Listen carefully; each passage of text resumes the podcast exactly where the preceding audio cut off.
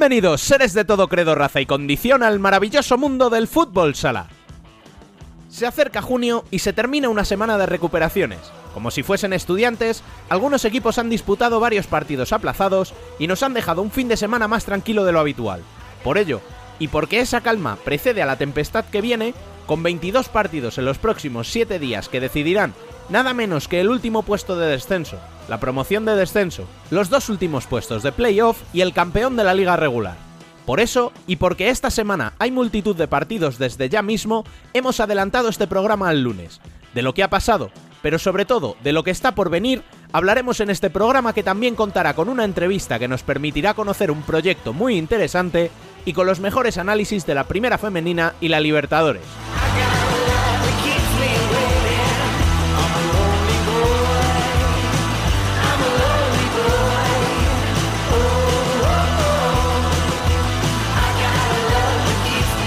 Os recordamos, como siempre, que podéis seguirnos en nuestras redes sociales a través de nuestro canal de YouTube y leernos en futsalcorner.es.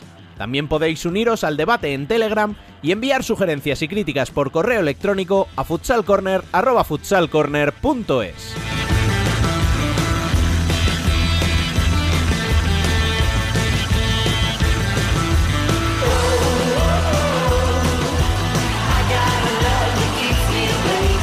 Al habla, una semana más, un alérgico y congestionado Rubén Robles. Sed todos bienvenidos a Futsal Corner, una visión global del fútbol sala.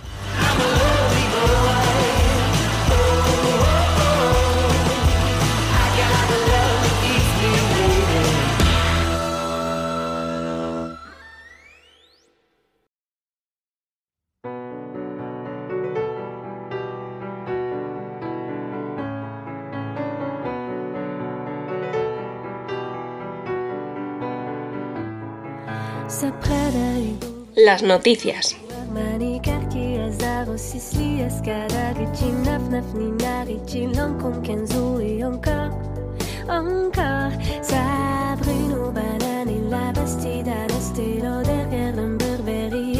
Como decíamos en la introducción, apenas cuatro partidos se han disputado en un fin de semana de recuperaciones. Movistar Inter disputó dos partidos en 24 horas, cosechando derrotas que elevan a seis las jornadas consecutivas sin vencer. El viernes cayó derrotado en Antequera por 2 a 1 ante Uma y el sábado por 7 a 3 en Valdepeñas, lo que permite al conjunto de David Ramos respirar y ver la clasificación mucho más cerca. También se disputó el controvertido Burela 4 Rivera 3 con el gol de Renato sobre la bocina que tanto ha dado que hablar y el partidazo entre el Pozo y Barça que concluyó con un sorprendente empate a cero.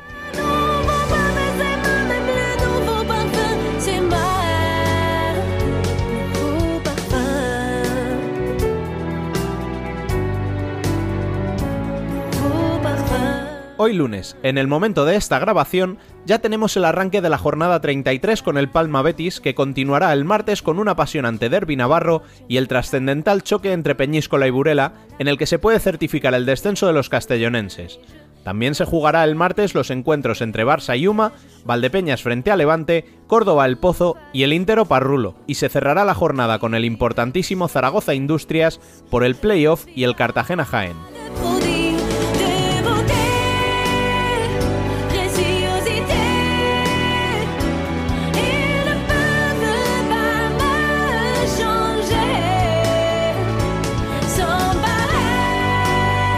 En la primera división femenina, la pelea por el título dejó los siguientes resultados. Torreblanca 0, Futsi 5, Alcorcón 4, Ourense 2, Burela 5, Roldán 2 y Móstoles 0, Pollo 1. Con estos resultados, Torreblanca se queda sin opciones de jugar los playoffs. Por abajo, Del Deportivo cayó en casa por 1-3 frente a Xaloc, que sumó su primera victoria de la temporada. Amarelle se impuso por 1-0 a la Universidad de Alicante. Rayo Majada Honda venció 1-3 a Leganés y Cidade cayó en casa por 1 a 2 ante Intersala. Con estos resultados, el Deportivo e Intersala quedan al borde del abismo, pero sin certificar matemáticamente un descenso que sí sufrió Cidade Asburgas. Recordemos que el Peñas Plugues contra Sala Zaragoza se aplazó por COVID.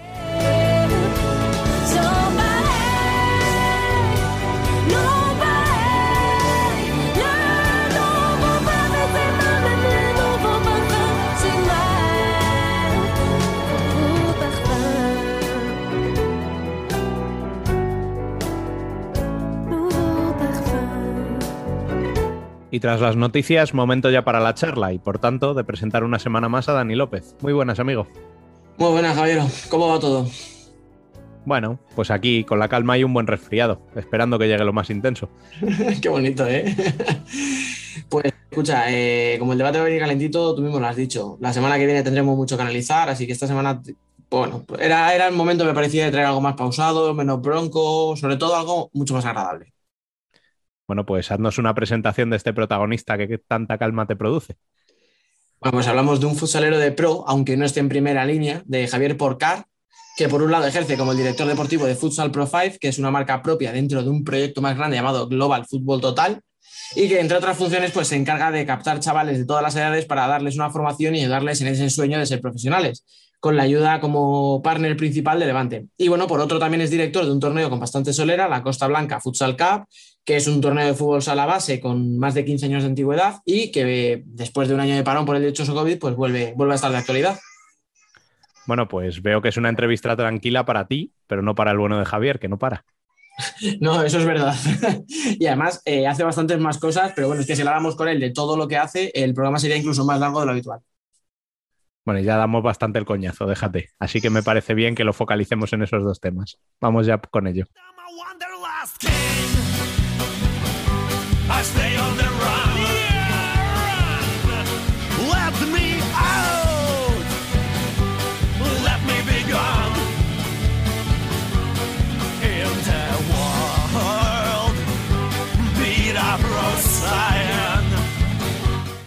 Hoy nos tomamos un café con Javier Porcar.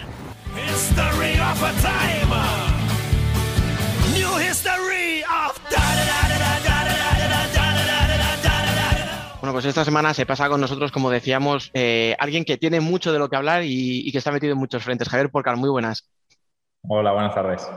Eh, podríamos hacerte preguntas sobre 50 temas distintos, así que vamos a empezar por, por alguno de ellos. Por ejemplo, por la Costa Blanca Futsal Cup, un torneo que se va a disputar a primeros de julio, ¿no? Eh, que participan escuelas, hemos estado viendo un poquito, ¿vale? De todo panorama nacional e internacional, hemos visto que, habéis tenido más de 100 clubes, gente de más de 10 países. ¿Cómo va la edición de este año? ¿La tenéis cerrada? ¿Cuántos participantes van a ser? Bueno, pues este año, eh, como, en todos los ámbitos, está siendo un año eh, diferente, vamos a llamarle. actualmente seguimos con inscripciones abiertas. Eh, una de nuestras características eh, es que solemos contar con unas 10 nacionalidades distintas y este año, pues bueno, pues por el eh, maldito virus, pues vamos a poder contar con unas poquitas. Actualmente tenemos a, los franceses, que sí que me han dicho que, van a poder venir. Inglaterra está ahí, que no sabe si con todo el tema del Brexit y, y el coronavirus van a venir, pero bueno, haremos lo que podamos. Pero sí, vamos adelante, vamos con todo. Eso, pues, pues mira, por ahí te quería preguntar precisamente si el tema del virus y que todavía, pues oye, mira, la situación está mejor que hace, que hace unos meses y tal, pero claro, el virus sigue. Entonces, por ahí quería hacerte un par de cuestiones y una era esa, si, si estabais notando que tanto desde dentro como desde fuera de España hay más reticencias o es simplemente, oye, mira, es que el gobierno no nos deja salir, pero nosotros queremos, o los clubes también se están echando un poquillo atrás por miedo. Bueno, pues tenemos un poco de todo. Eh, nosotros eh, tenemos un índice de repetición del 80%, o sea que aquí el que acaba un torneo sabe que el año que viene, en la primera semana de julio, va a volver. Por ejemplo, tenemos el ejemplo de un gran conocido que conoceremos todos los futsaleros, que es el Minas Futsal. Minas Futsal siempre viene con dos equipos en categoría infantil y ese año ya me dijeron, eh, es imposible más que nada porque estos equipos extranjeros de tan lejos se preparan con un año de antelación. Entonces, claro, eh, ahora les da tiempo. Entonces sí que vamos a contar con, equipos europeos. Y en España, eh, pues tengo gente que, siempre viene y me dice, oye, yo voy a volver. Y luego otros clubes que nunca habían venido que han dicho, oye, ha sido un año muy duro, eh, queremos que como premio a, los chavales este año, pues poder salir a, a un torneo de fin de temporada. Y luego otros extranjeros, por ejemplo, había uno de Inglaterra que esta semana me decía, Oye, Javi, yo, aunque no hagas torneo, los padres quieren ir. Yo voy allí una semana de vacaciones y tú... Sí, vale, vale. Eso, te iba a decir, digo, esos no están pensando en el niño y en el, torneo, ¿eh? Exacto, eso es. Bueno, a ver, al final, eh, hay, muchos torneos a lo largo de, siempre en verano, ¿no? Es como un periodo muy de, buscar torneos, de, sobre todo pues para chavales que llevan todo el año jugando y, que este año a lo mejor incluso con más ganas todavía lo van a coger porque durante el año o no han podido jugar, algunos han empezado torneos eh, regionales, han empezado en enero o se han suspendido y tal. Em, ¿Qué es lo que hace que el Costa Blanca Futsal Cup sea tan, tan especial? Venga, véndete, va. ¿eh? No, yo creo que torneos hay un montón, como tú has dicho, pero yo creo que, nosotros somos, somos únicos, te diría. No somos ni mejores ni peores que otros. Hay, unos súper buenos, pero nosotros somos diferentes por el hecho de que están una semana eh, conviviendo con gente de diferentes nacionalidades. Eh, aparte de fútbol sala, hacemos torneo de fútbol, de fútbol femenino, fútbol sala femenino, de inclusive. Eh, hemos metido este año y vamos a hacer, pero nada tiempo, uno de fútbol sala para ciegos. Entonces están una semana conviviendo eh, en los mismos hoteles, eh, en el comedor, en la piscina, eh, y de paso juegan a fútbol sala, pero se llevan un paquete de experiencias que, no se olvidan nunca. Sí, y además en, una zona que no se vive tampoco mal, ¿verdad?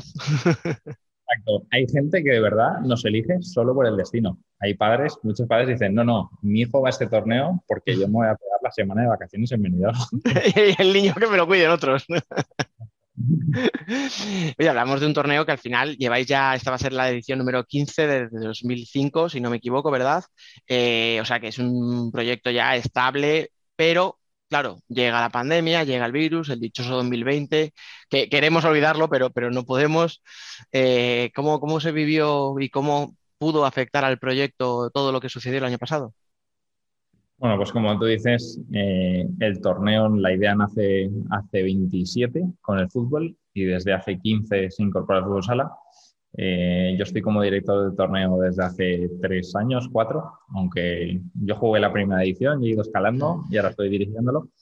Y bueno, veníamos con una línea ascendente de, creciendo con muchos equipos cada vez más. incorporamos el futsal femenino, eh, llegamos a tener hasta tres categorías. Mm. Y fue todo, íbamos a seguir creciendo y de repente nos pararon todo. Y entonces dijimos, madre mía, nos tuvimos que reinventar, hacer cosas por internet, charlas pero sí, se nos ha quedado un poco eh, ese parón ahí. Pero bueno, como yo digo, eh, esto es para coger carrerilla para ahí volver mucho más fuerte, seguro. Oye, ya, claro, el año pasado no se pudo, este sí, como decíamos al principio, hay que tomar ciertas medidas, ¿no? Ciertas precauciones. Eh, me imagino que todo esto es otro reto, ¿no? O sea, que, que, no solo ya organizar un torneo, sino además un torneo seguro, que lo he leído muchas veces, ¿no? Lo de hagamos un torneo seguro. Exacto, estamos colaborando con la Universidad Politécnica de Valencia, que con el Cátedra del Deporte nos está desarrollando unos protocolos. Y el problema que nos estamos encontrando es que empezamos hace tres meses a desarrollar esos protocolos, pero es que semana a semana los tenemos que ir actualizando. En esta última eh, que han sacado, ya decían que podíamos hacer eventos de hasta 4.000 personas al aire libre. Nosotros, dentro de la semana, uno de los puntos fuertes que tenemos que más eh, les gusta a los chavales es una ceremonia de inauguración, que hacen un desfile y luego ya un anfiteatro. Claro, en ese anfiteatro nosotros tenemos unos 4.000 participantes, pero esto la semana pasada no, lo podíamos. Claro, entonces teníamos opción A, B, C y D. Esta semana. Entonces, bueno, pues estar un poco al día y sí, eh, con un montón de medidas, yo creo que va a salir súper bien. Y hablamos, hemos hablado un poco del presente, del pasado inmediato, ¿no? Que era 2020, pero si nos vamos un poquito más atrás y vemos gente que ha pasado por ese torneo, joder, tiene que ser un orgullo, ¿no? Ver pues, nombres como Javi Sena, como Pedro, o sea, que habéis salido, y digo habéis, porque te voy a incluir, habéis salido un montón de gente de allí, ¿verdad? Exacto, la verdad es que sí. Eh, yo me acuerdo de la primera edición que fuimos, éramos súper poquitos equipos. Con Javi Sena y con Pedro, justamente son, son de mi generación y eran de mi equipo. Lo que que ellos eran los buenos y yo no era. Oye, cada uno era bueno en una cosa. Exacto. Y, la verdad es que sí, es un orgullo, tanto masculino como femenino, y no solo nacionales, también hemos tenido jugadores internacionales y la verdad es que eh, es muy guay que, bueno, que, sea, que veas ese camino desde la base a, la élite. Oye, y si hablamos de ex jugadores de ese torneo en tal, Alberto Porcar, que me imagino que te sonará, yo cuando no os conocía ninguno de los dos, eh, contigo estoy hablando ahora por primera vez, a tu hermano no he hablado nunca con él, pero yo veo los Twitter y veo uno que es don Javier Porcal y el otro es Porky13. Digo, hostia, ya sé quién es el serio y quién es el bromista de la familia, ¿no? No, no, pues te sorprendería. Yo, yo, soy, yo soy el malo jugando, mi hermano es el bueno, yo soy el que, el que lleva la guasa y mi hermano sí que es más, un tío más serio y, y más profesional. Pero sí, familia futsalera. Eso te iba a decir, o sea, las comidas de los fines de semana tienen que ser para, para, para la familia un coñazo, ¿no? Dirán, pero ¿quieres dejar el fútbol sala ya pesado todo el día? Exacto. Y a mí cuando me preguntan, mi abuela me pregunta, ¿qué tal ha sido el examen a tu hermano? Y abuela, yo le llevo la parte del fútbol sala, yo exámenes a la mamá. y ya no, y no me metas en más jaleos. Exacto. Oye, y hablando un poco más en serio, ahora que hablamos eso, ¿no? De meterte en más jaleos, tienes un currículum, o sea, impresionante, porque empiezas a ver y sales como fundador en un montón de proyectos o como cofundador en un montón de proyectos. Eh, ¿Qué es lo que hace una persona estar constantemente buscando esa innovación, esas ganas de estar cambiando de, cosas, o sea, de proyectos cada día? Bueno, como, dice mi novia, dice que yo soy un hiperactivo no diagnosticado.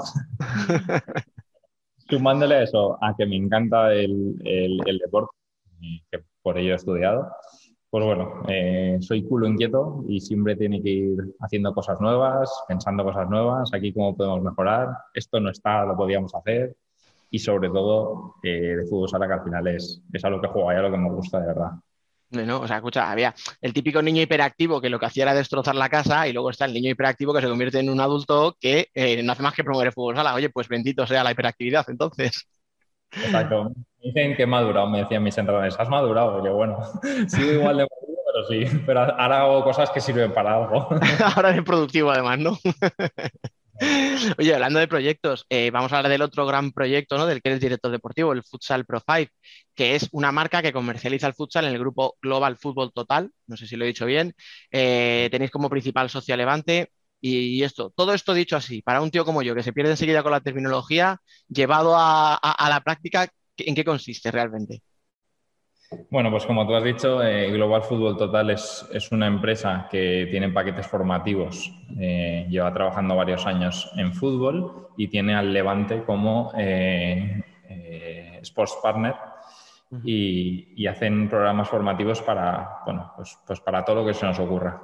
Entonces, desde hace, bueno, justo antes de la pandemia, me llamó el club, el Levante, y me dijo, oye, tenemos esta parte en fútbol, ¿por qué no desarrollamos la parte en fútbol sala?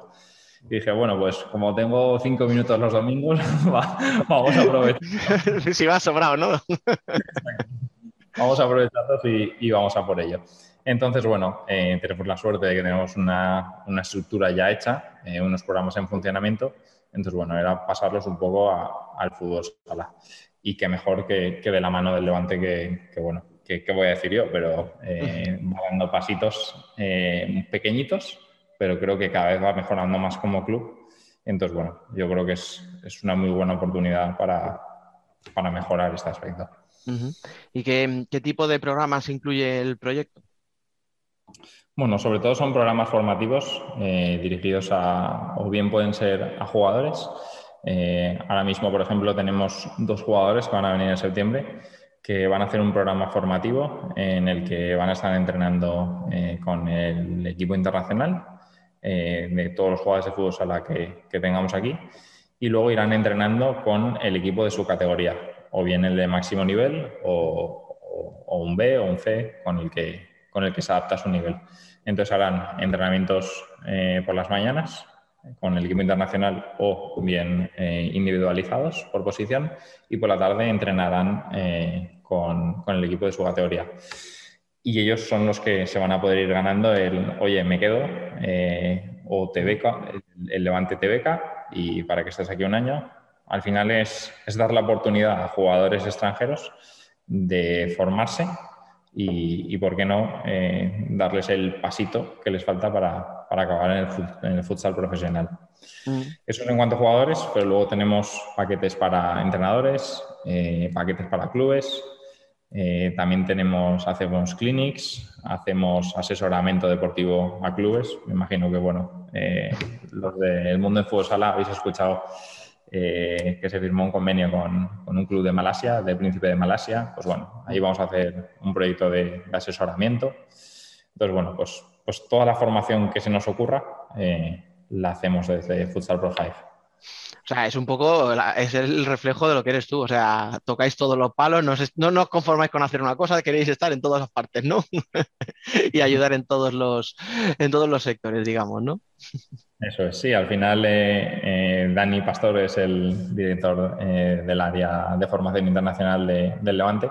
Entonces, él, cuando creó estos paquetes, él dijo, ¿qué es lo que me gustaría a mí haber tenido como jugador o como entrenador que nunca me han dado la oportunidad de tener? Entonces, estos paquetes formativos nacen con, con ese objetivo, dar la oportunidad a gente que le gusta esto, que quiere seguir formándose y que, oye, que igual antes no tenían esa oportunidad y ahora de la mano del Levante se le puede dar.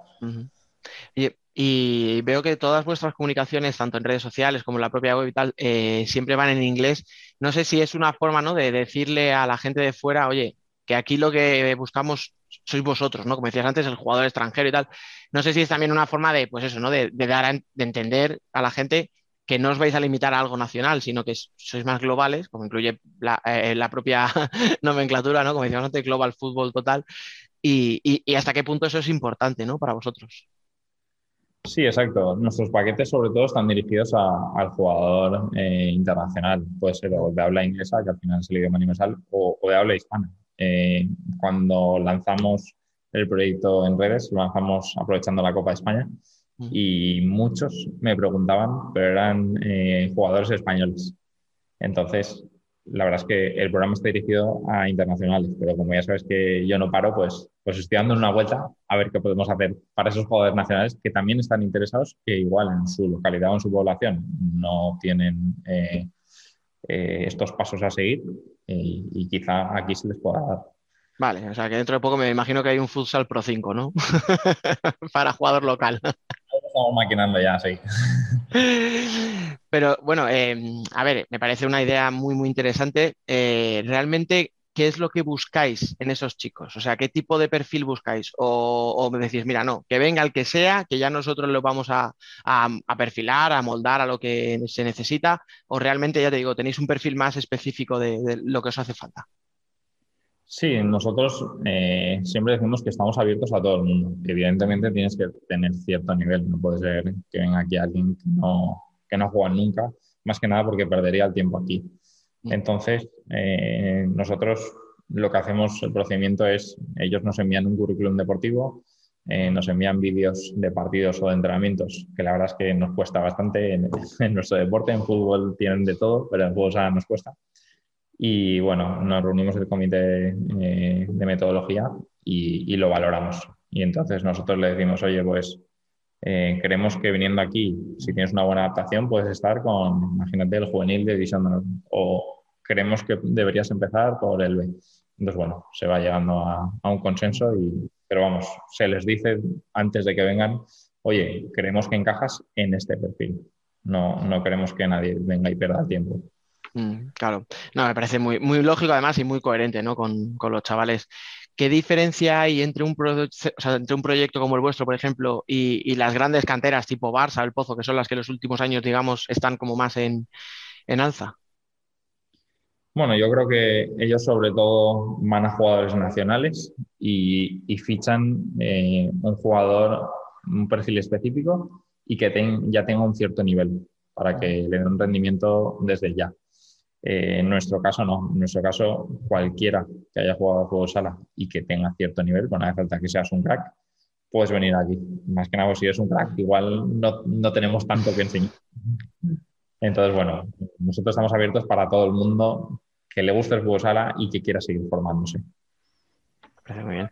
Oye, hablamos al final de que es un proyecto internacional, ¿no? Que igual que hablábamos antes de la Costa Blanca Futsal Cup, ¿no? Que vienen equipos de fuera y tal, de, de fuera de España, incluso de fuera de Europa. O sea, porque este año es verdad que, como decías antes, bueno, pero hasta qué punto todo esto al final está ligado a la tierra, ¿no? A la comunidad valenciana. O sea, eh, ¿sientes que es algo que estás haciendo también un poco, ¿no? Por, tu tierra, digamos.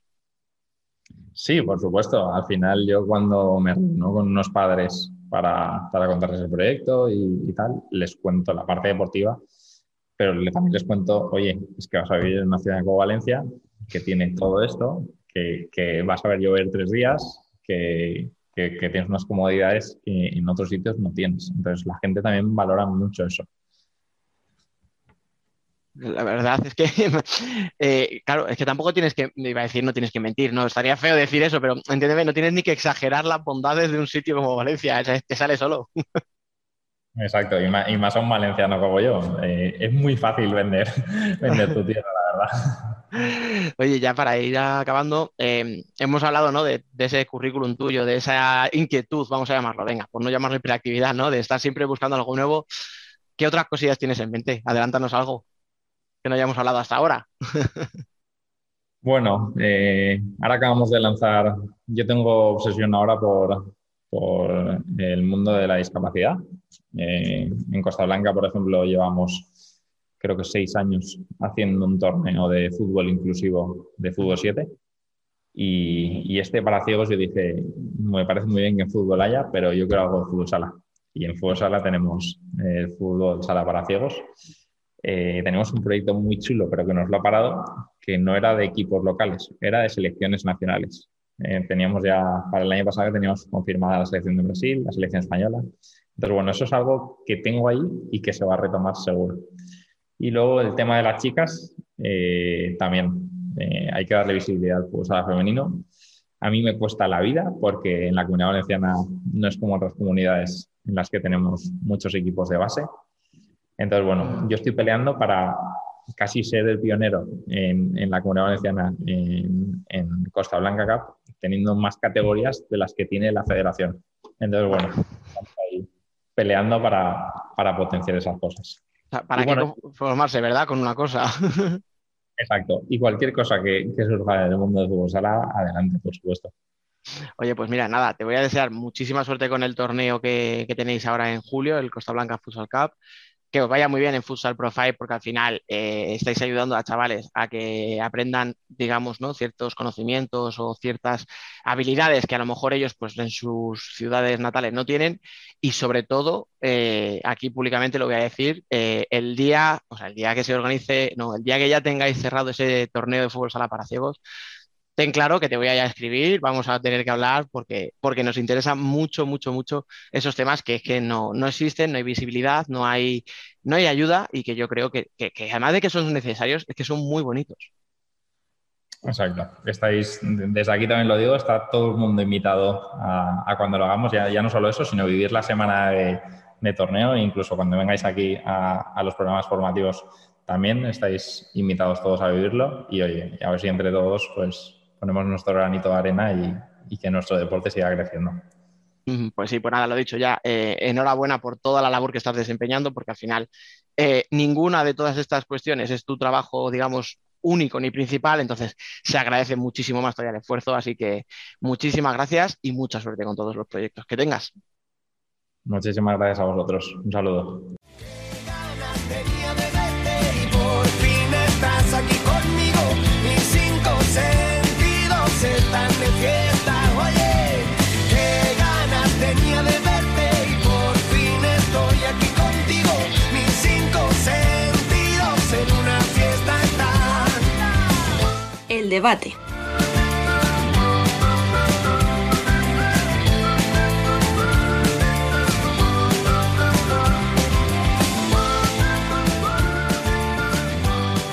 Bueno, pues turno ya para el debate, que vendrá más en formato previa que análisis, dados los pocos partidos que se han disputado este fin de semana, como decía en la introducción.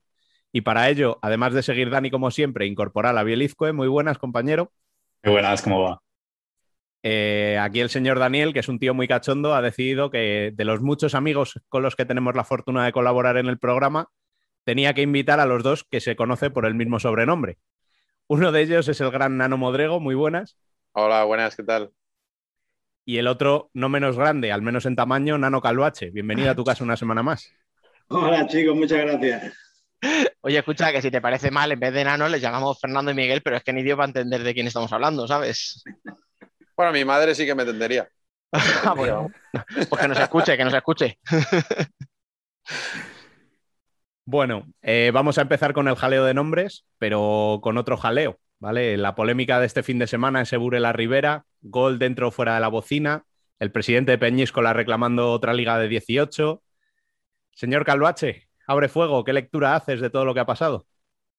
Nada, al final volvemos a lo mismo, que, creamos de, acciones que son cotidianas, que son del fútbol sala, que pueden pasar en cualquier momento. Al final lo que se crea es esa polémica exterior que no nos beneficia para nada para nuestro deporte. Y removemos mierda donde no hay que moverla que a, cada uno le puede parecer gol o no gol, pero hemos tenido que ver 14 eh, veces el vídeo para sacar una mínima conclusión, conclusión de decir, ¿me parece gol o no me parece gol? Pero lo, penoso es lo que se liga posteriormente. Y como de estas acciones ya han pasado muchas veces, pues bueno, es, una piedrecita más que nos tiramos sobre, sobre el tejado.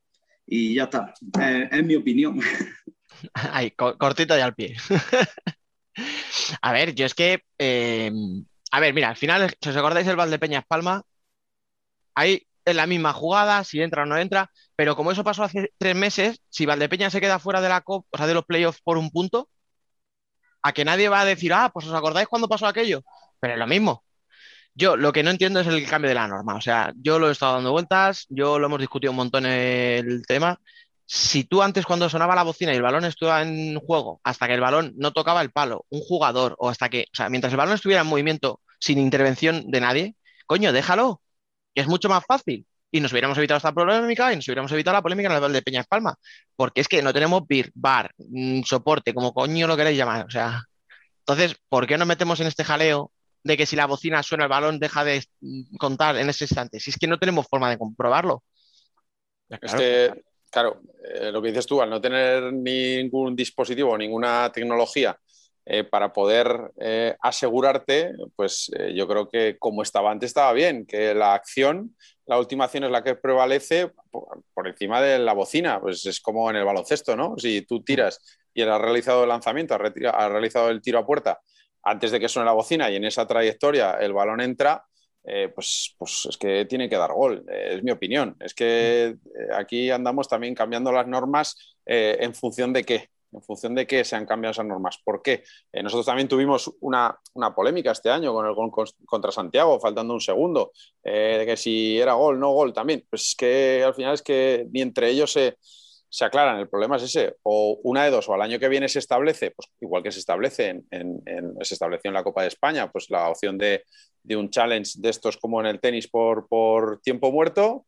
Eh, pero claro, también tenemos que pone esa tecnología al uso, o sea, pues, si se televisan todos los partidos, que ese partido, que la imagen de la televisión se pueda ver en, la mesa de cronometradores. Yo creo que, tenemos que ir evolucionando, tenemos que ir dando pasos que, beneficien este tipo de cosas, porque como bien ha dicho Nano al principio, si lo has tenido que ver 14 veces y has tenido que coger una captura en, un momento determinado que el balón se ve que, que está en la trayectoria cerca de David eh, y que el, marcador está 0-0 para saber cómo lo van a saber dos personas que están en ese momento con la presión del partido. Es que es muy complicado, es que es muy complicado. Hay que también facilitar la labor a los árbitros. Y además yo creo que la polémica que ha venido no ha sido tanto el perjudicado que Rivera. O sea, si no sé si habéis escuchado las palabras de Pato, creo que son correctísimas y mm, invito a cualquiera que las escuche la polémica ha venido por los otros lados. O sea, primero, bueno, no sé si qué fue primero, pero el mensaje o el comunicado oficial del presidente, que primero las formas, o sea, un comentario en Facebook no es un comunicado oficial, nos parece esto, perdemos formalismos y, seriedad. Y luego el contenido de, ese comunicado es, es, que es vergonzoso, o sea, es vergonzoso, no hay más y luego lo de esta mañana, el tuit de, de, Burela, sabiendo toda la polémica que había habido, me parece mear fuera del tiesto. Mm, sabes que ha habido polémica, que Rivera se ha quejado, pero de manera correcta, o sea, ha hecho lo que tenía que hacer. Em, luego el presidente Peñíscola hizo eso y, y, Burela va y pone el tuit de Rain, forma de que incluye Renatazo. No sé, me parece feo. Que ok, que lo han borrado, pero... Yo creo, a ver. y quedando un partido entre ellos, ¿eh? Ya. Y hablando de clubes, de clubes aliados. Sí. Menos mal, porque si esto pasa con un club de la liga y otro de la federación, ya está el contubernio eh, judío-masónico de que es que esto es para perjudicar a uno. O sea, ah. bueno, de hecho ya se están buscando las vueltas al tema sin tener nada que ver. Entonces, pero sí, sí, lo que tú dices. De todas formas, a ver, el tema Burela el tuit, eh, vale, es desafortunado por toda la movida y tal, pero yo entiendo, me acuerdo hace mucho, hace unos meses, eh, la celebración del 99 entrevistaban a, a Dan Puentes, el, el jefe de prensa, vamos, el, jefe de comunicación, como se le llame, perdón, el, mm. puesto que sea, ¿vale? De Oparrulo. Y él decía, los equipos pequeños tenemos que buscar cosas ingeniosas, tal, ¿no? Eh, pues un poquito de darnos de, hablar, de qué hablar en redes y tal. Entonces yo creo que Burela iba por ahí, en ese camino, ¿no? O sea, hacemos un tuit, pues eso, utilizando la RAE, algo gracioso. ¿Qué pasa? Que no era el momento. No era el momento, sobre todo porque ese gol ha traído una polémica que te cagas desde hace dos días. Entonces, ahí se han equivocado. Bueno, a mí ese tuit en un partido normal no me molesta en esta situación entiendo que no era necesario. O incluso en este partido si lo sacas justo después del partido. Sí, antes de que sepas todo lo que va. No, antes de que se monte todo el follón que se ha mm. montado, pues dices, bueno, ha sido una broma, se ha entendido mal, pues ya está. Pero después, uff. Aún así, aún así, tú tienes que. El, encargado de las redes sociales eh. Eh, tiene que comportarse como un señor. Tú estás representando a, un club, mm. eh, a unos jugadores, a un cuerpo técnico, a una directiva, a una ciudad, a una comunidad. Es que estás representando a mucha gente y, lo que no puedes hacer es enemistarte con tanta gente eh, por, por unos likes porque es que para mí es, es, eh, tener unos likes por, por, unas risas y echarte unas risas. Ostras, no, el tema es muy serio. Hay gente que aquí que está jugando mucho, o sea, no creo que eso, a ver, eh, que también hay salida de pata de, banco y del tiesto, de pie de tiesto de Peñíscola, pero es que es, ese tuit a Peñíscola no le hará ni, ninguna gracia. No, ni mucho eh, menos. Es que, es que, claro, todos los que están, a Sota tampoco le hará ninguna gracia, porque Sota también está metido ahí en la, en la historia con ellos. Entonces, mm. es que, ojo, es que implica mucha más gente y tú cuando estás al cargo o al mando de, una comunicación de un club, o sea, tienes que medir las cosas antes. Eh, si nosotros como jugadores ya tenemos que medir lo que decimos en, según qué situaciones y en según qué,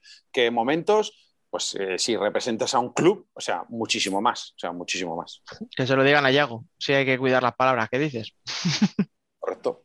No, no, es que nosotros tenemos que tener mucho cuidado con las declaraciones que hacemos y ya no hablamos del tema de fútbol sala, sino del tema político, de, todo. O sea, tenemos que medir, porque al fin y al cabo, pues nos sigue mucha gente. Eh, tú tampoco te puedes posicionar en según qué cosas, porque tú lo que te tienes que dedicar es a jugar. Pues el, director de comunicación lo que se tiene que dedicar es a, comunicar en los momentos oportunos, de la manera oportuna y que no le pueda perjudicar a su club y ya está, no por buscar la gracieta o la risa, pues que, luego aún se, siga moviendo más la historia. Sí, sí, a mí, para mí han estado desafortunados, pero vamos, eh, el que se me ha salido totalmente ha sido el de Peñíscola. O sea, para mí ese comunicado, independientemente de lo que tú dices, Piel, que es verdad, que, es escribir ahí en, un muro de Facebook, hacer un copia-pega, un pantallazo en, Twitter, o sea, que no, tío. Primero hazlo bien, hazlo oficial, ¿vale? O sea, hazlo con un comunicado eh, firmado, tal, lo subes a la web, etcétera, etcétera pero ya el contenido, o sea, en el contenido no me vale la frase de, no, sabemos que no va a descender Peñíscola por esto porque la temporada no es buena, pero, y a partir del pero ya parece que como he dicho esto y he reconocido que mi temporada es mala, ya justifico todo lo que venga detrás. Entonces, claro, pedir otra liga de 18 por eso es que me parece una broma, tío, de mal gusto, o sea, pero de mal gusto.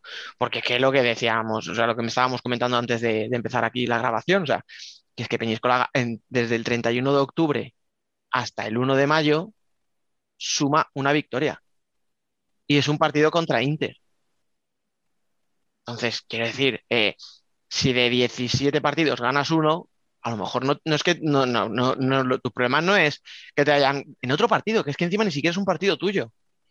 Y claro, me decía alguien, no, esto es para calentar, para que los árbitros tal, para, para mediatizarle. Digo, pero es que es un intento tan cutre que no hay árbitro que sienta presión ninguna en el próximo día cuando se enfrenten entre ellos. O sea, que creo que nadie, o sea, nadie, nadie va a estar pensando, hostia, Peñíscola lo que ha dicho, cuidado, a ver si le voy a tener que pitar algo en contra. No, no, es que nadie se va a preocupar por eso. es que es pues lo que decíamos antes, que hay veces que, yo quiero mm. creer que cuando tú vas a lanzar un comunicado, sea del tipo que sea, eh, tienes que consultarlo con gente. Oye, ¿qué te parece esto bien? ¿Esto te parece que lo pongamos bien así? No sé, creo. ¿eh? eh esta frase que puede, que, puede hacer pensar a la gente o que, pueden interpretar. No sé, creo que hay que darle muchas más vueltas a las cosas y, más en, según qué posiciones. Y bueno, pues yo creo que intentan buscar, buscar un clavo ardiendo al que agarrarse y ya está, pero es que es, es absurdo. O sea, volver otra vez a una liga de 18 sería otra vez dar pasos para atrás, eh, en fin, no sé, no sé, ya te digo que, pues me imagino que pues por la desesperación, pues, eh, pues tomas unas decisiones equivocadas. Y más cuando eh, en la liga, si dijeras que, por ejemplo, se llega a este tramo final de liga y con muchos más partidos aplazados de los que hay, que siguen habiendo mm, equipos que no pueden competir, pero bueno, al final hay dos partidos aplazados en, en las 32 jornadas, que parecía algo, algo impensable cuando, cuando comenzó esta liga. Entonces, pedir, por ejemplo, eso de la liga de, 18 no, no, no me entra, no me entra. Pero bueno, cada uno tiene su opinión. Y por añadir algo más a lo del comunicado, eh, lo que decía Nano, tienes que, que, medir tanto las palabras y sobre todo en la época que vivimos que por decir buenos días te critican. Porque te salta uno. Buenos días serán para ti. ¿no? Entonces, Buenos días, gilipollas. hay que medir mucho eso y, y ya está. Bueno, de lo que sí se jugó, destacan las dos nuevas derrotas de Inter, que alarga su mala racha en liga y que le aísla en la sexta posición. Eh, señor Modrego, tú que llevas tanto tiempo jugando, ¿entiendes qué le está pasando a Inter? Bueno, puedo llegar a entender eh, lo que son los partidos posteriores o un partido o dos partidos posteriores a las grandes citas. Eso sí, o el previo, el previo a las grandes citas, a la gran cita como fue la Copa del Rey o el posterior, sí que lo puedes entender, porque eh, yo recuerdo la sensación, y, muchas veces es, eh, también me va a decir, ostras, macho, pero que eres un profesional. Sí, me explico.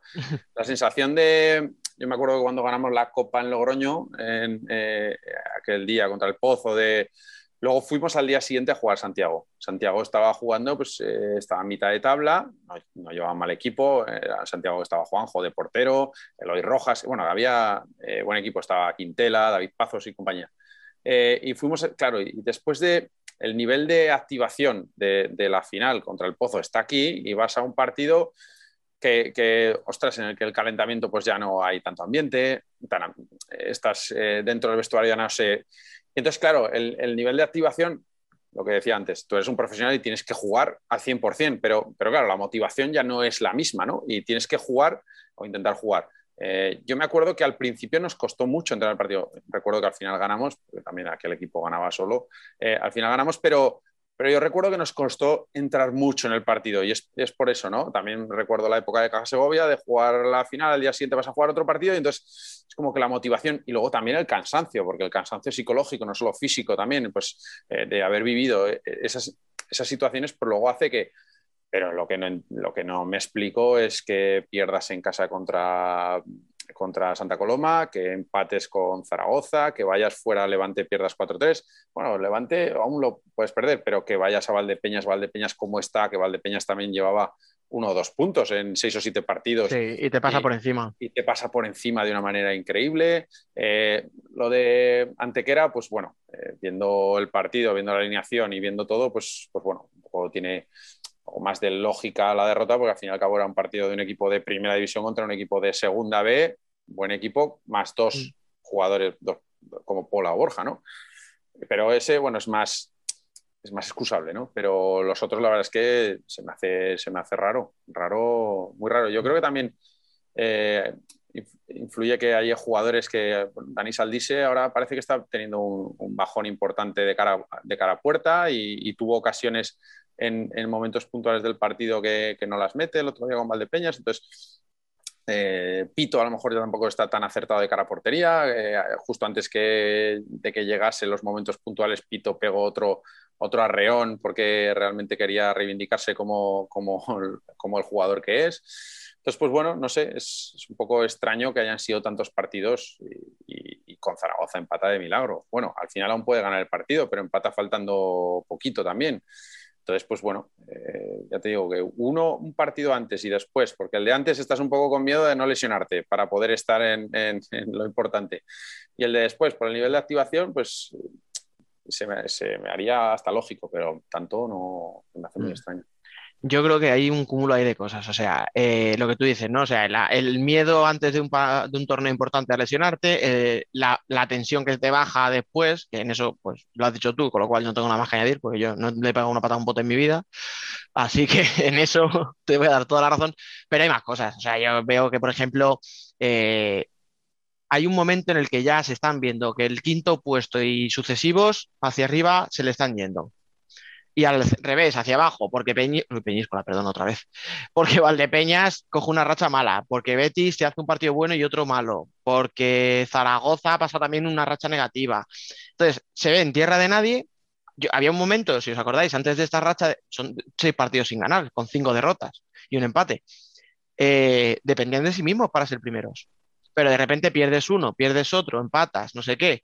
Yo creo que ven que ya no vas a subir del sexto puesto, que tienes que hacer a lo mejor un esfuerzo de la hostia para ser quinto. Yo ya no sé, ya no quiero ser mal pensado, pero ¿en qué momento dices, hostia, que si soy quinto a lo mejor me enfrento a Barça en cuartos?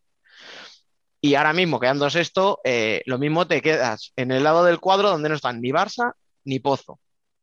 Y no te digo que te dejes perder, o sea, no, estoy diciendo que se vayan a dejar perder, pero sí que lo mismo diga, bueno, pues mira, pues si sois esto, pues ni tan mal, porque total, me estoy quitando a Barça y Pozo, que sí, que Levante, que Jimby, que el Palma, están haciendo un temporadón. Pero ya hemos y visto los de abajo no me van a coger ni de broma, porque ya matemáticamente es imposible.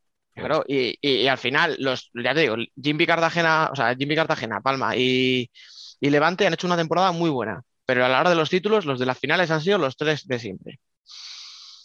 Bueno, pues chicos, yo qué sé. Ahora mismo jugármela con Jimby o jugármela con, con Palma, ostras, no sé, no sé decirte. No sé. Claro, pero entre Jimby, Palma o Barça, dices, pues Barça no. Me imagino, vamos. No sé, no sé. Sí, bueno, claro, pero no te sé decir, ¿eh? Dicho a ver si es que este año realmente hay seis equipos que de esos seis te puede ganar cualquiera.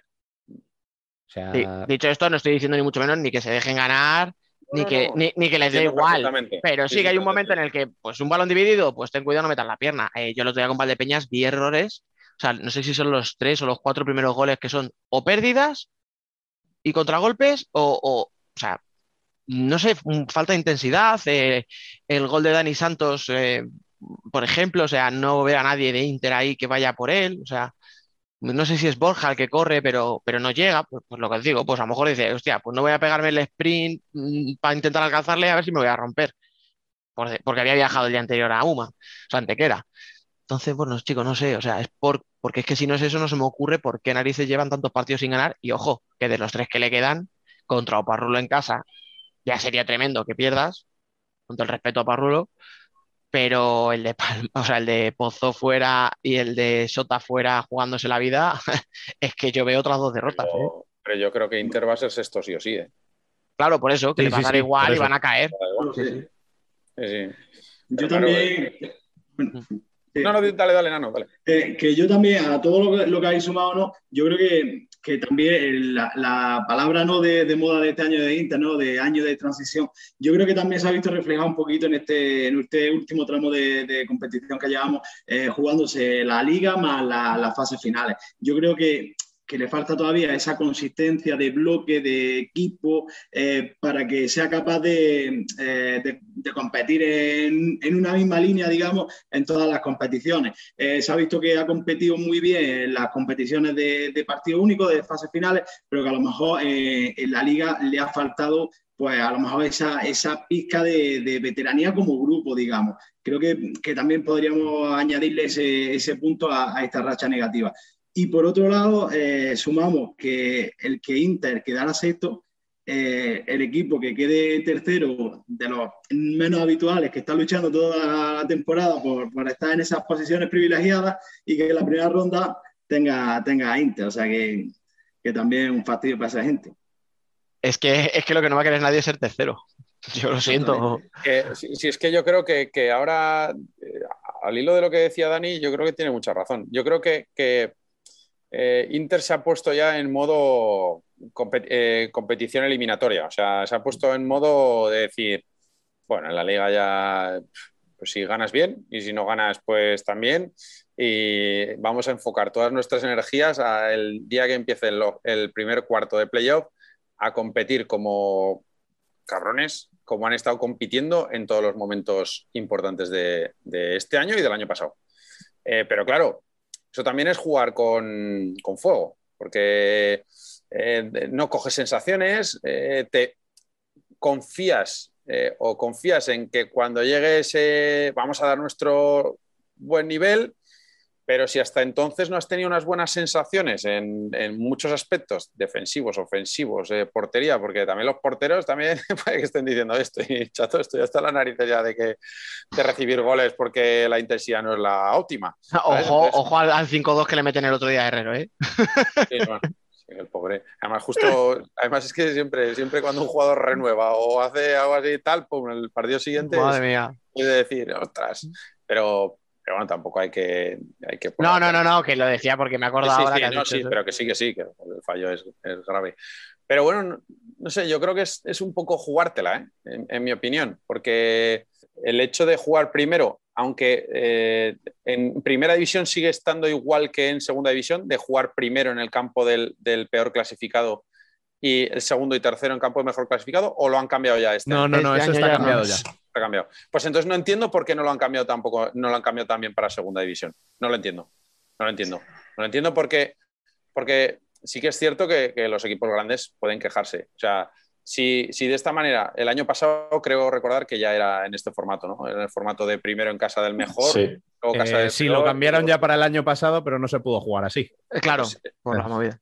Pues estando así, aún me parece más arriesgado todavía por parte de Inter el hecho de, de que, de que se la jueguen a, unos playoffs y que pues, lo hayan tirado, entre comillas. Me parece aún más arriesgado porque irte a un campo de Palma, al campo de Palma, al campo de Levante, al campo de, de, no sé, de, Pozo, porque nunca se sabe ¿no? de lo que puede pasar, y, y, jugártela de esa manera en el primer partido allí, perder y luego tener que ganar en tu casa y luego volver a tener que viajar, me parece una locura.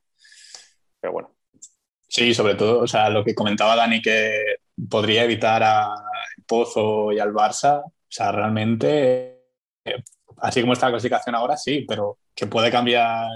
Ah, no, que pueda. Escucha, de hecho, según cuando escuche la gente este programa, eh, si lo escuchan los jóvenes o el viernes, se pueden estar riendo de mí diciendo, pues, pues no, tío, porque ya, ya se habrá jugado una jornada y ya a ver qué narices habrá pasado. Sí.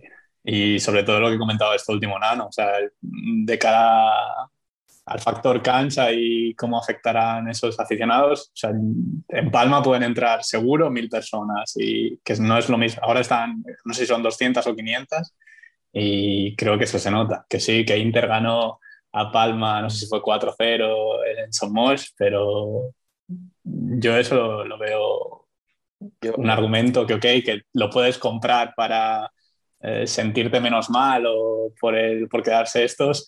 no, pero es por buscar una explicación, ¿eh? Bien, o sea, no, no, lo digo en plan de autojustificación, sino de. Pues no, es que ni mucho menos, pero en plan para buscarle algo positivo.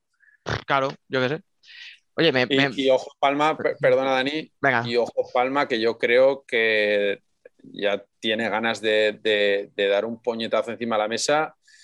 Y para mí, para mí, a día de hoy, para mí, ¿eh? es mi opinión, es solo mía, eh, Palma es el, el, equipo que tiene la plantilla más compensada, en mi opinión. Mm, Empezando desde la portería y, contando uno por una, una por una de las posiciones que tiene, para mí es la más compensada. Eh, hasta el sí, posiblemente. y yo creo que llegará un día que, palma de ese, ese, pues, que hizo en su día Jaén en Copa de España o que pues eso, ese, ese saltito que al final yo creo que, que, tienen que dar por, por, por, estructura, por cómo están haciendo las cosas y, y, pues porque llega un día que los equipos pasan de ser aspirantes a, a, a ser ganadores de títulos. Y, voy a traducir yo la cara de Biel para los oyentes y lo van a hacer estos cabrones el año que yo estoy en Italia.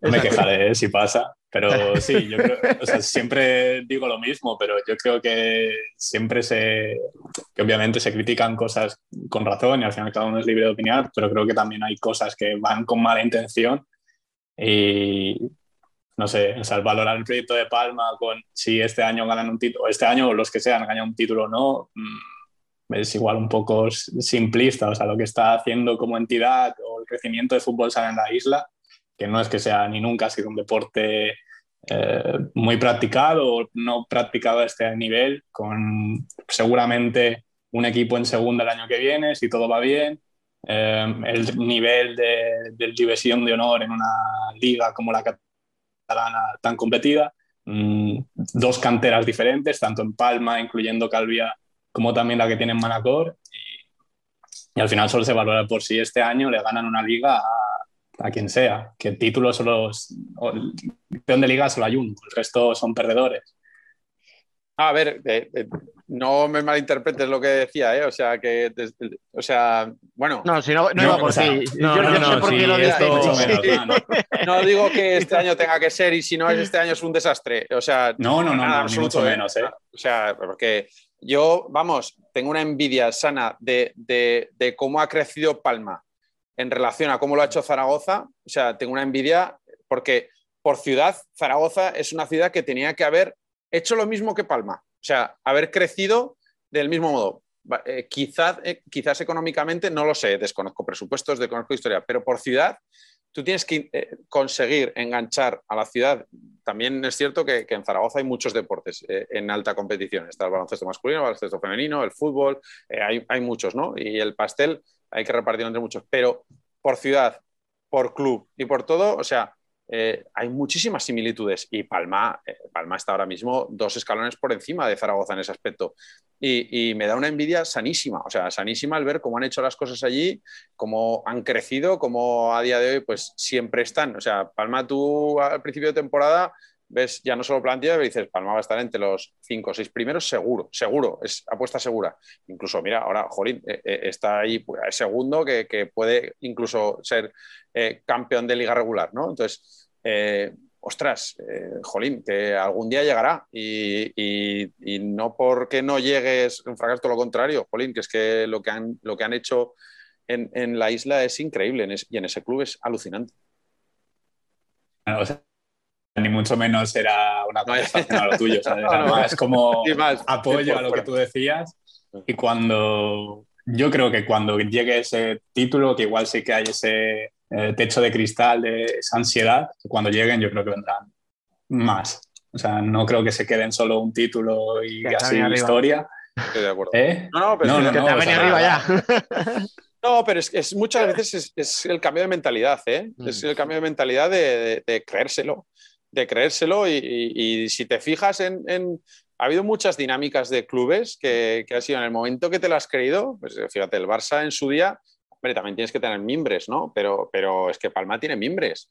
Eh, pero en su día eh, el Barça de, de Javi Rodríguez de Copaya hizo el clic y se convirtieron en ganadores. El, Inter de Ricardinho, clic y ganadores. Es que son, son épocas, ahora otra vez. Entonces, en el momento que se haga el clic y luego lo que eso atrae a los jugadores, o sea, que, que muchos jugadores importantes quieran jugar claro, en Palma porque es un equipo ganador. Y, y, y, muchas veces digas entre este equipo o este equipo es que elijo Palma porque está ganando, está ganando y está siempre ahí, en semifinales, en finales. Entonces, pues, pues y a mí personalmente es, es un club que, al que eh, le tengo cariño, o sea, porque es un club con el que siempre, sí, sí, he tenido buena relación, con Tirado, pues, con, desgraciadamente con el Presi, pero, pero bueno, que, que, que, es un club al que yo creo que está haciendo las cosas fenomenal eh, por, por, la isla y por el fútbol sala. Porque mm. Ojalá más clubes crecieran de ese modo. Eso es verdad. Oye, permíteme, eh, Rubén, que te veo, que te veo que vas a cambiar de tema. Espera, dame un segundo, que quiero, que quiero sacar un... De... Es que, a ver, aprovechando que tenemos aquí a los Como nanos... si fueras el director de la web. No, no, por favor, por favor, eso nunca. Abuso de poder en otros sitios. Es que no, que quiero preguntarle a los nanos, su, cada uno en su parcela, ya que son aquí los dos sabios, eh, por favor, ¿me explicáis por qué es beneficioso colocar al uno separado de la línea de fondo? Es que no puedo con mi vida y no me quiero calentar, pero es que si visteis el empate del otro día de Uma contra Inter, es que es un saque directamente a la pierna del que está defendiendo. El uno, pum, a la, a la pierna y para adentro. De verdad, explicarme por favor por qué. Es que todo, todos los entrenadores me dicen que es mejor, pero es que de verdad, la cantidad de goles que veo y que me digan, no, pues cambia la suerte, que la, la pierna y rebota para adentro. Pero ¿cómo que mala suerte? Si ya tira a nadar. Ah, no, por alusiones. Yo te veo negar. Lo, lo primero que, que, sabéis que yo no opino que es bueno. A mí me gusta el uno que esté pegadito en la línea. Eres el único entrenador decente de este país, Nano. porque, porque además, a mí me gusta poner al que peor defiende, porque en teoría el que menos responsabilidad tiene, pues ponte ahí, que no pase el balón. y ya, ya has hecho tu, tu trabajo. Y, sea un cono, ¿no? Sea un cono, pum. Exactamente. Cono. Tú ponte ahí de barrera y no te muevas.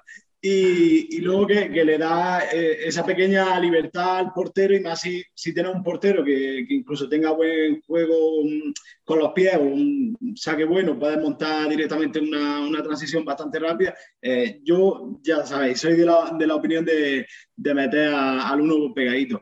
Y ya no solo eso, sino...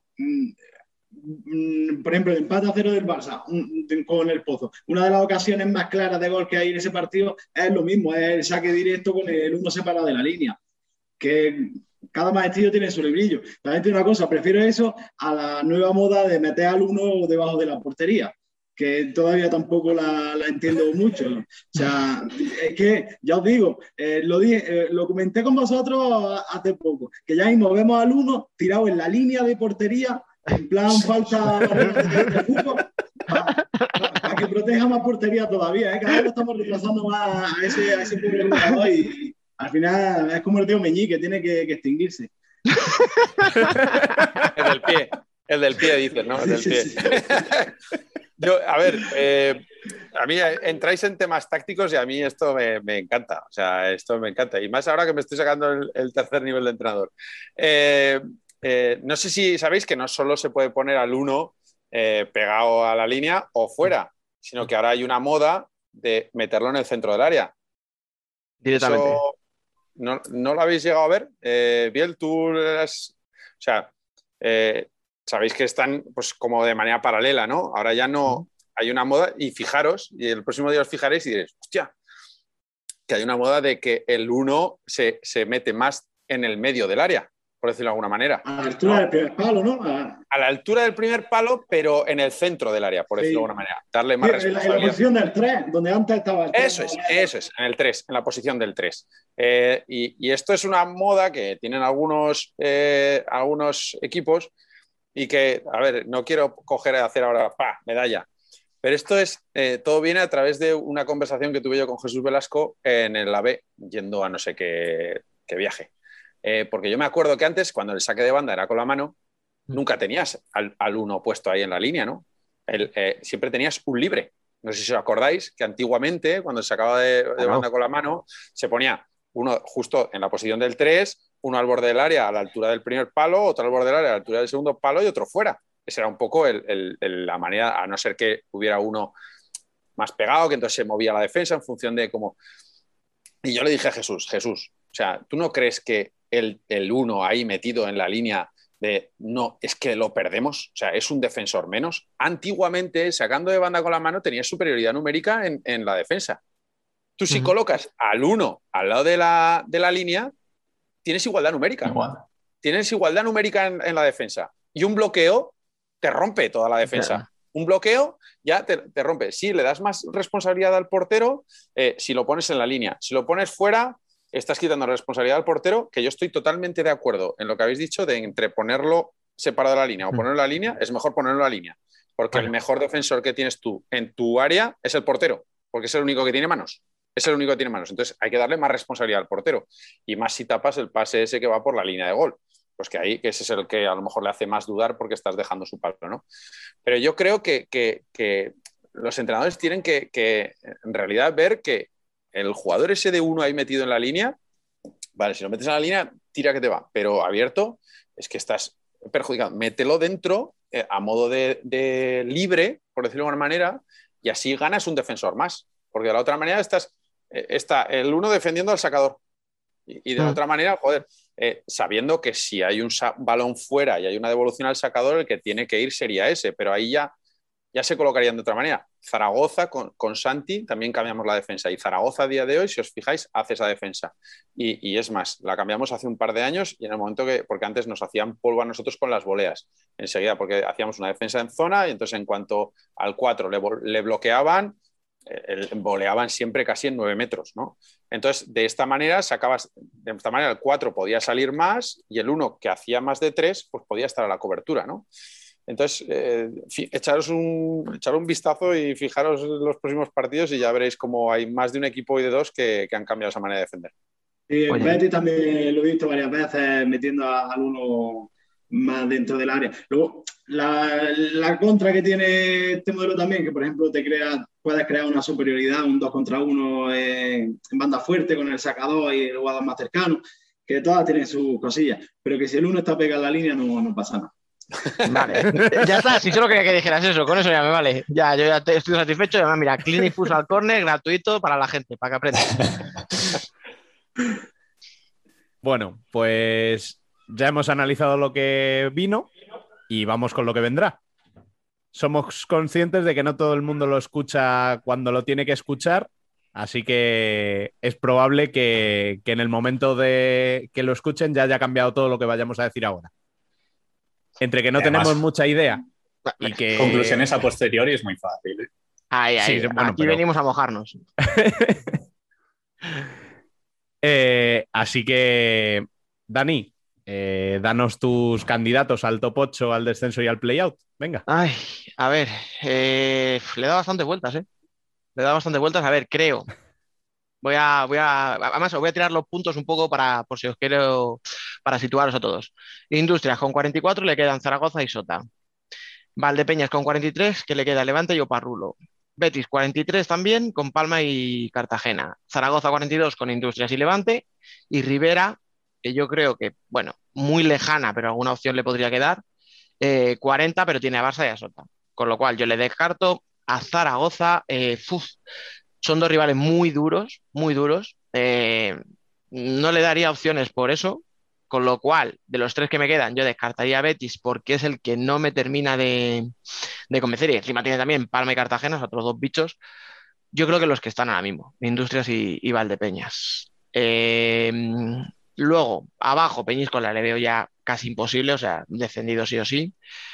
Y en el play-out, pues es que tengo una pedrada que yo creo que pueden caer o, Córdoba, incluso Jaén. Entonces, Sota, bueno, por lo que decía antes de que con Inter yo creo que va a ganar sí o sí, pues ya con 39 que se pondría, no le veo que peligre mucho.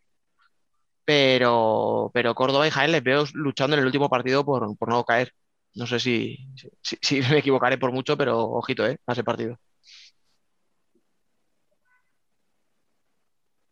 Mira. Córdoba además tiene el primer partido en casa con Pozo. Y Pozo jugándose el, el, liderato.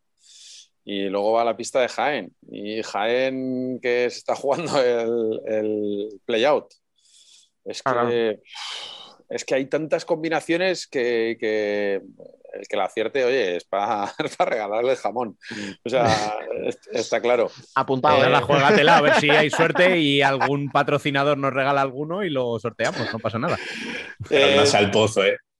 Sí. Hombre, si quieres, yo le pongo de líder, venga, a ver si así. no, pero si nos ponemos así, a menos que sea un jamón bueno. ¡Hala! a lo que ha dicho ya no nos bastaba eh, con meternos con el pozo deportivo, sino que también con el de alimentación. Venga, vale. Eh, eh, yo mañana, mañana, bueno, claro, esto no sé cuándo sé, mañana me acercaré a ver el, el Sala 10 contra, contra Santa Coloma y, no sé, es un poco incógnita porque es que Sala 10 a día de hoy yo creo que es una moneda al aire. O sea, tal y como está, em, yo sé un poco cómo está el vestuario, pero tampoco viene al caso comentarlo y, se ve cómo está Santa Coloma desde fuera, ¿no? Entonces, eh, no sé, la verdad es que yo veo a Santa Coloma muy fuerte a, día de hoy y lo veo con, muchas opciones. Y, luego, eh, Viñalbali al tener Levante y Oparrulo, pues eh, eh, yo creo que con tres puntos incluso es posible que, que ya lo consiga. No lo sé, pero es que claro, como hay tantos parejamientos, a mí me gustaría, me gustaría por, amistad que se metiera Betis, por amistad que tengo en, equipos, en jugadores que hay ahí, Burrito, Cidao eh, y compañía, ¿no? Pero, pero hay que ser realistas. Pero bueno, por decir otro diferente a lo que has dicho tú, Dani, venga, eh, ah. metería al Betis y sacaría a Valdepeñas de ahí. Eh, no sé, pero también es que, bueno. Eh, Yo, escucha, antes del partido de Inter de Valdepeñas te hubiera dicho lo mismo que tú, ¿eh? Sí, sí, hombre, pero es que luego ves como Valdepeñas, y yo qué sé, Valdepeñas a lo mejor también, de la victoria tan, tan buena que hace contra Inter, pues a lo mejor vuelven a tener sensaciones. Edu vuelve a tener el picorcito ese que tenía el año pasado, porque el otro día ya se vio y, sigo repitiendo de la importancia de las porterías. O sea que para mí la portería es la clave. Y luego en el aspecto del descenso, yo creo que Burela va a salir. Yo creo que Burela va a salir del playout. En mi mm. opinión, creo que Peñíscola, vamos, aunque tiene, creo que tiene eh, Antequera y, Burela, ¿no? Eh, creo que tiene ahora Burela en casa y Antequera fuera, ¿no? Creo que es. Eh, Juega Peñíscola primero con Burela y luego con, con Uma, eso es. Con Uma allí. Mm. Eh, a ver, que vivos, vivos están todavía, porque son seis puntos que se pueden jugar, pero. Sí, son seis que puedes sacar. Puedes sacarlos, puedes sacarlos perfectamente, pero claro, todo dependerá del, primer partido. Eh, todo hace pensar que, claro, ves que están a cinco puntos Burela de Peñíscola y hace pensar que Peñíscola es el que cae, ¿no? Pero yo creo, creo que tal y como está el equipo, creo que el que va a jugar el playout es Sota, mi opinión porque Fabiño lesionado, Roberto Mártir está muy tocado, eh, Mancuso lesionado. Eh, y es que fíjate los dos jugadores que, tienen lesionados. Y, no sé, y luego por sensaciones, por lo que vi el otro día también en el partido contra el Sala 10, contra el Fútbol Emotion, eh, por lo que me comentan los propios jugadores del Fútbol Emotion de cómo los vieron, yo creo que el que entra, y luego que la victoria del otro día de Burela, Burela también le va a dar un subidón. Y si Burela gana en Peñíscola, eh, es que Sota tiene que ganar a, Inter. Entonces, yo, esa es mi quiniela. Creo que el que entra en el playout es Sota. Vale, Biel. Yo de cara al playoff lo veo muy complicado de, analizar, porque además si Industrias pierde, luego si no voy mal sigue dependiendo de sí mismo para meterse Em, eh, en ese playoff. No no. no, porque si pierde, pierde con Zaragoza, que le adelanta. Y bueno, sí. Bueno, o sea, no, no, Claro, claro, porque Valdepeñas. Claro, tiene tendría por detrás a Valdepeñas y Betis un punto menos, pero teniendo que jugar. Claro. Pero también viendo los rivales, o sea, que igual hoy Betis gana Palma y se me cae el chiringuito, pero viendo los rivales de, de, O sea, Valdepeñas creo que va a estar y además viendo el otro día el partido contra Inter, veo que pueden pasar lo mismo contra Levante jugando en el Virgen de la Cabeza y luego jugando contra un equipo ya descendido, que igual pueden dar guerra, pero yo creo que Valdepeñas va a estar en playoffs. Y luego saber quién va a estar de los otros tres, mm, es que además no me importa quién se meta, porque eh, Fútbol Emotion eh, me está gustando la, ok, que han sido más irregulares y que al final se han venido un poco abajo, pero me ha gustado lo que han hecho. Con Betis, pues eternamente agradecido a Juanito. Con Industrias también el juego de Javier Rodríguez y esa juventud. Eh, em, es complicado, pero yo creo que será Betis y Valdepeñas al final. ¿Y para lo demás? Me toca, ¿no? No, no, falta bien la, la parte de abajo. Ah, la parte de abajo. Muy bonito el playoff, eh. pero. lo, sufrido, lo sufrido. como, aquí va a tirar para Palma, pues ya a los demás no le interesa.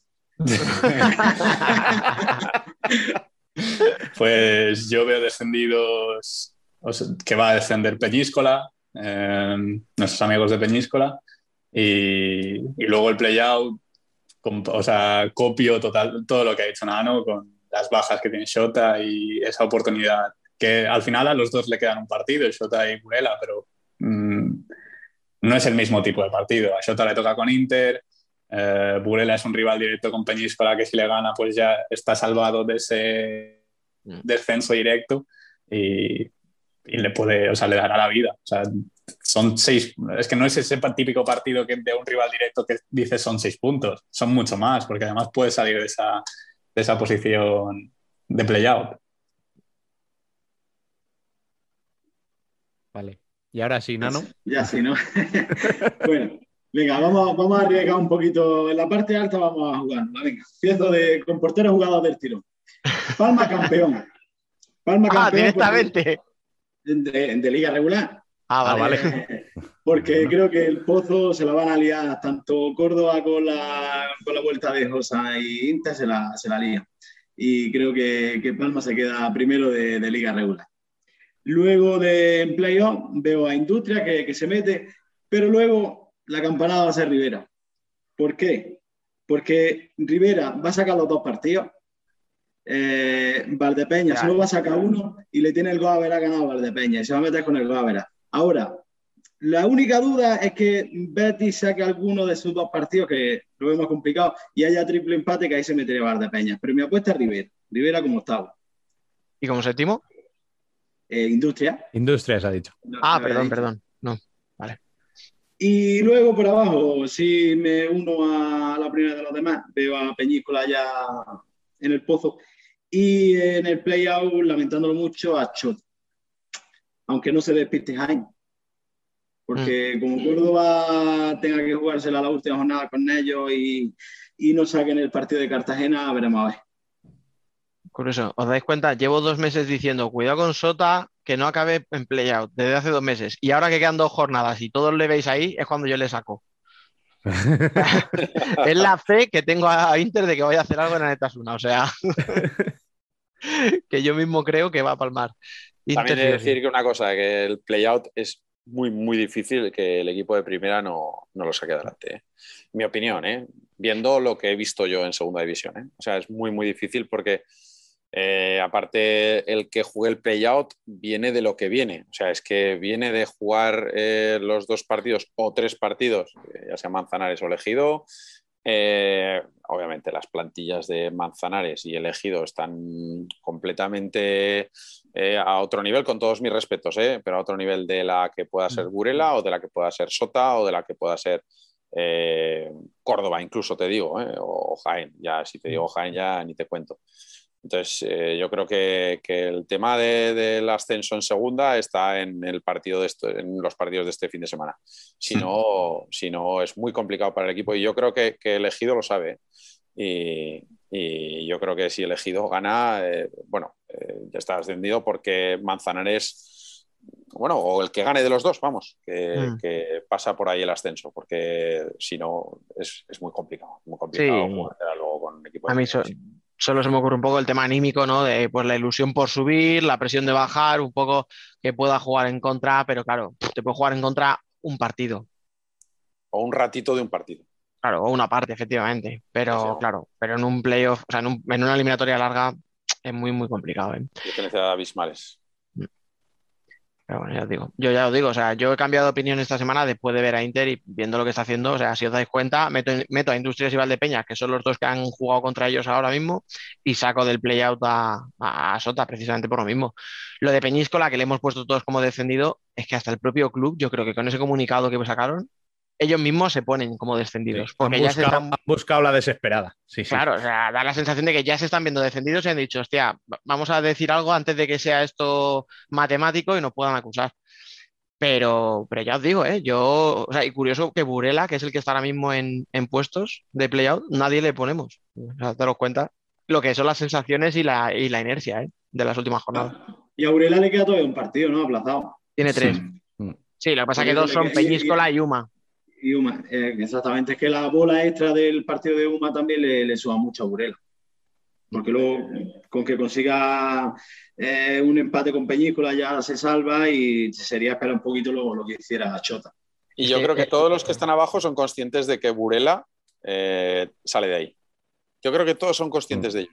Todos, todos, de que Burela sale de ahí y más después de la victoria del otro día, eh, a no ser de, de Bacle Catombe el, próximo día en Peñíscola. Pero vamos, que, vamos, todos son conscientes de ello. Y aparte es que por plantilla, yo creo que también eh, yo creo que la que de más garantías de, las que están ahí abajo, con todos mis respetos para los demás. y, esa, ese Rivera clasificándose en la última jornada contra el Barça, ¿a ti te suena, no, Nano? Ostras. para una Copa de España. ¿Dónde habrán quedado aquel, aquel 5-4 y aquel hat-trick? Me cago en la mar. Sí, sí, ¿dónde habrá quedado eso? Bueno, chicos, pues vamos a dejar aquí el debate. Eh, a ti, Dani, te escuchamos ahora en un ratito. Ahí seguiremos. Bien, esta semana nos dejas aquí, ¿no?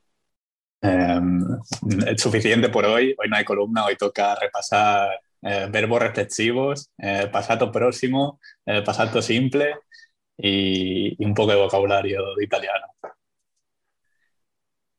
Bueno, pues Nano, muchas gracias por, pasarte por aquí una semana más. Cuando dices Nano, ¿de quién estás hablando? Digo, para. Vamos a empezar por Calvache. gracias por pasar una semana más por aquí y ya sabes que cuando quieras aquí puedes volver. Nada, gracias a vosotros y por terminar, nos estamos acostumbrando a los 0-0. Muy mal, ¿eh? Muy mal.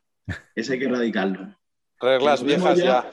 Reglas viejas ya, por favor. Lo, vemos, lo vemos como un resultado común. Yo el otro día no vi el partido porque estaba con mi fricado de viendo la Libertadores y cuando luego vi que habían empatado a cero no me extraño. Y eso es muy malo para el fútbol sala. Así que... Tercero o cuarto, ¿no? Este, esta temporada ya. Cuarto. Cuarto ya, Valdepeñas Palma, el Córdoba con... Córdoba Valdepeñas. Córdoba Valdepeñas también. O sea, ahora el Barça Pozo y el otro.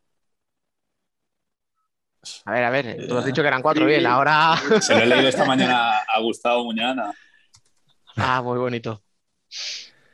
Bueno, y a ti, señor Modrego, pues nada, ya sabes que la semana que viene estaremos un ratito charlando sobre segunda y que aquí nos tienes para lo que quieras. Lo mismo, ya lo sabéis que para cuando eh, me necesitéis y, cuando no también, aquí, aquí estaré más que encantado, ya lo sabéis.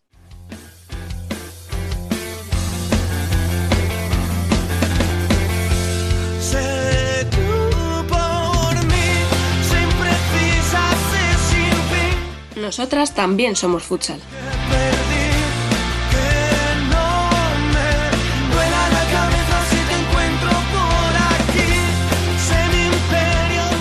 Bueno, pues una semana más y una semana menos. Ya solo queda una jornada para que finalice la fase regular eh, de la Liga Femenina y tenemos por arriba dos puestos aún de playoff y por abajo dos puestos de descenso directo y dos de playout. Para analizar los partidos jugados y las posibilidades que tiene cada equipo de conseguir sus objetivos, están aquí nuestros expertos y Dani, que también sigue. Saludamos ya a Frank Caque y Alba Herrero. Muy buenas. Muy buenas. Muy buenas. Pero es que además incorporamos un tertuliano de lujo, que entre otras muchas facetas es preparador físico de Futsi. Carlos Moreno, bienvenido a tu casa. Muy buenas, ¿qué tal? Bueno, hay que decirlo primero de todo que no es la primera vez que apareces en este programa, que nos has mandado ya alguna que otra columna, eh, incluyendo una eh, fantástica sobre preparación física en el confinamiento. Correcto. Así es. Bueno, antes de entrar en materia, eh, quería hacerte un par de cuestiones. La primera es ineludible. Eh, ¿Cómo está siendo la preparación en un año tan extraño? Bueno, la verdad es que eh, no, ha, cambiado mucho de lo que se venía trabajando con la, con la anterior temporada. Es verdad que después del confinamiento todo, todo ha sido como reinventarse, ¿no? Desde que nos dijeron de, quedarnos en casa, es verdad que, tuvimos que, buscar otras alternativas con medios los que teníamos, los justos. y, nada, empezar una temporada nueva, la verdad es que no, ha cambiado mucho de cómo se viene trabajando hasta ahora. Y la segunda también es básica. ¿Cómo llega el equipo a este tramo final de liga? Bueno, ya, habéis visto que, nada cambia en Futsi. Es verdad que, que Burela últimamente es el que se está llevando el gato al agua, pero, pero las chicas de Navalcarnero pues siempre están, siempre están ahí. Ya habéis visto que tanto en liga regular como ahora en la fase de, de playoff, pues, pues están ahí apretando como siempre. Bueno, Fran, Alba, ¿tenéis alguna pregunta para nuestro invitado? Bueno, yo tengo una, pero ya me la has quitado tú. O sea, me voy a. Entonces no tienes nada. Que salga Alba que yo voy dándole a ver si, si saco la otra. Yo te, te iba a preguntar que. Buenas, lo primero, hola. Siempre, igual, siempre, siempre hace la misma. Que siempre hago la misma, de empiezo a preguntar y nunca me acuerdo saludar, soy así. Eh, bueno, primero voy a contestarle a Rubén y yo creo que Fuchi está como toros, pero durante esta temporada y la pasada. No sé si el confinamiento les afecta o no, pero no da muchas pistas de ello en, en cuando juegan en el campo. Y, y la pregunta que te iba a hacer era que al final es una tónica de esta temporada de no saber si se va a jugar, no se va a jugar. ¿Cómo llevas a la semana las preparaciones? O sea, esa. Bueno, a ver, eh, siempre lo digo que las chicas pues son muy, muy, muy competitivas y si, si os pasáis por un entrenamiento, eh, desde que empieza el rondo de calentamiento hasta que se acaba la sesión de estiramientos, mm, para ellas todo, eso es una competición ya en sí. Hay entrenamientos que, que se compite como si fuera un partido, no, es lo siguiente, o sea, hay partidos que sí que es verdad que nos llevan a un nivel muy, muy, muy alto de tanto físicamente como tácticamente y demás, pero es verdad que a veces salen entrenamientos que, que ya os digo, que parecen una final de Copa de la Reina. Eh, es, es así, son súper competitivas, la verdad es que, que no, no hay otra palabra. Eh, y lo que decís, pues eh, es verdad que, que se ha llegado muy bien hasta, hasta el día de hoy, pero obviamente sí que afectó el, el volver a- al principio de temporada, afectó el, el empezar de nuevo tras estar varios meses en casa. A ver, eh, en el confinamiento, lo que os digo, trabajábamos prácticamente todos los días porque no había otra cosa que hacer, pero aparte, eh, por seguir teniendo ese nivel físico al menos que, o, o parecido para que el cuerpo no parara de golpe, pero es verdad que obviamente el, estar encerrado en casa pues ha afectado y obviamente el comienzo de temporada eh, no, no es que se hiciera de, dudar, pero, pero obviamente veníamos de estar en casa, de, de- estar entrenando, mm, por así decirlo, de forma... eh, es- no, estaba extrapolado los entrenamientos, pero era cardio, por así decirlo. Al final no había mucho valor, no, no estábamos en el 40 por 20, que es lo que, lo que a ella les gusta. Pero ya habéis visto lo que os digo, que no me quiero repetir. Eh, son unas toro, eh, son muy competitivas y ahí lo están demostrando. Escucha, a lo mejor entonces, en vez de decir lo típico, ¿no? De cómo se les motiva para los entrenamientos, lo que deberíamos decirte es, oye, eh, que se relajen un poco tú, a ver si van a lesionarse alguna de, tan, tan- tan- de, de ir tan a saco, ¿no? Sí, sí, sí, sí, es así, es así, es verdad. Yo creo que también cuando tienes una plantilla tan amplia, que esto a lo mejor ya no sé, se escapa un poco a tus cuestiones, pero bueno, como tú también eres entrenador, al final, pues yo te, te- te tiro por los dos lados, por el de preparador físico y el de entrenador. Yo creo que tener una plantilla tan amplia y de tanto nivel en todas las jugadoras, yo creo que también ayuda a eso, ¿no? El hecho de que entre ellas digan, hostia, es que si me relajo, es que hay seis tías detrás que me van a quitar el sitio y me voy a quedar sin jugar minutos. O sea, me Pues imagino, es- vamos. Están los casos de, por ejemplo, de, la- de las gemelas y de Albita, que ya las estáis viendo donde, donde están y donde pueden llegar. Eh, lo que vosotros decís de María Sam, de las jóvenes, al final hay gente que, que lleva muchísimos años en esto, como Yu, como Leti, como Ame, como Ari, pero es que las de abajo vienen apretando y en el Fusi hay una cantera pues muy buena. Se trabaja con la misma metodología, se intenta trabajar con la misma metodología y tanto las del segundo equipo como del juvenil o el regional eh, entrenan prácticamente, siempre hay alguna que entrena con el primer equipo todas las semanas y eso hace que todas mejoren, tanto las que ya están hartas de entrenar siempre lo mismo como las que van por primera vez a un entrenamiento y dicen, ostras, ¿dónde estoy? Miras alrededor y dices, bueno, voy a dar lo mejor de mí para, para tener otra oportunidad y así lo hacen. Eh, lo que os digo, que solamente hay que ver los casos de Albita de- y de las gemelas que están ahí apretando muy, muy, muy fuerte. Pues sí. Bueno, pues ahora sí. Dani, ponnos en antecedentes. Eh, empezando por el drama del descenso. Aunque lo hemos hablado ya en las noticias, ¿cómo está la situación por abajo? Pues está, está interesante, aunque no creo que mucho. Bueno, yo primero doy los datos y luego ya opinamos. Porque tenemos a Salok y a Ciudad de que ya están descendidos, tenemos a Telde con 13 puntos, a Intersala con 14, en puestos ahora mismo de playout a Peña y a Marele con 21 las dos, las catalanas tienen mejor coeficiente, o sea que un puesto por arriba. Eh, o sea que a la falta de dos jornadas no están matemáticamente descendidas porque tienen un partido aplazado, pero claro, tienen que ganarlo todo, o sea, los tres que les quedan, para aspirar por lo menos a la promoción. Entonces, por eso decía que, pinta complicado. Bueno, Carlos, como esta jauría no deja hablar a nadie, te voy a dejar empezar a ti siempre. Eh, ¿Tú crees que Tel de Intersala tienen algún chance de salvación? Eh, lo veo bastante complicado. Como hace Franco la cabeza, lo veo bastante difícil. no quiero contradecir, pero es verdad que está, y más este año con el tema de los coeficientes, muy, muy, muy complicado. Yo, a ver, ahora ya opino. he intentado dar las noticias así, en, seco, pero soy incapaz de no meter mi opinión, lo siento. Es que estamos hablando de que tienen que ganar los dos partidos que les quedan estamos hablando de equipos mm. que han ganado tres partidos de 23.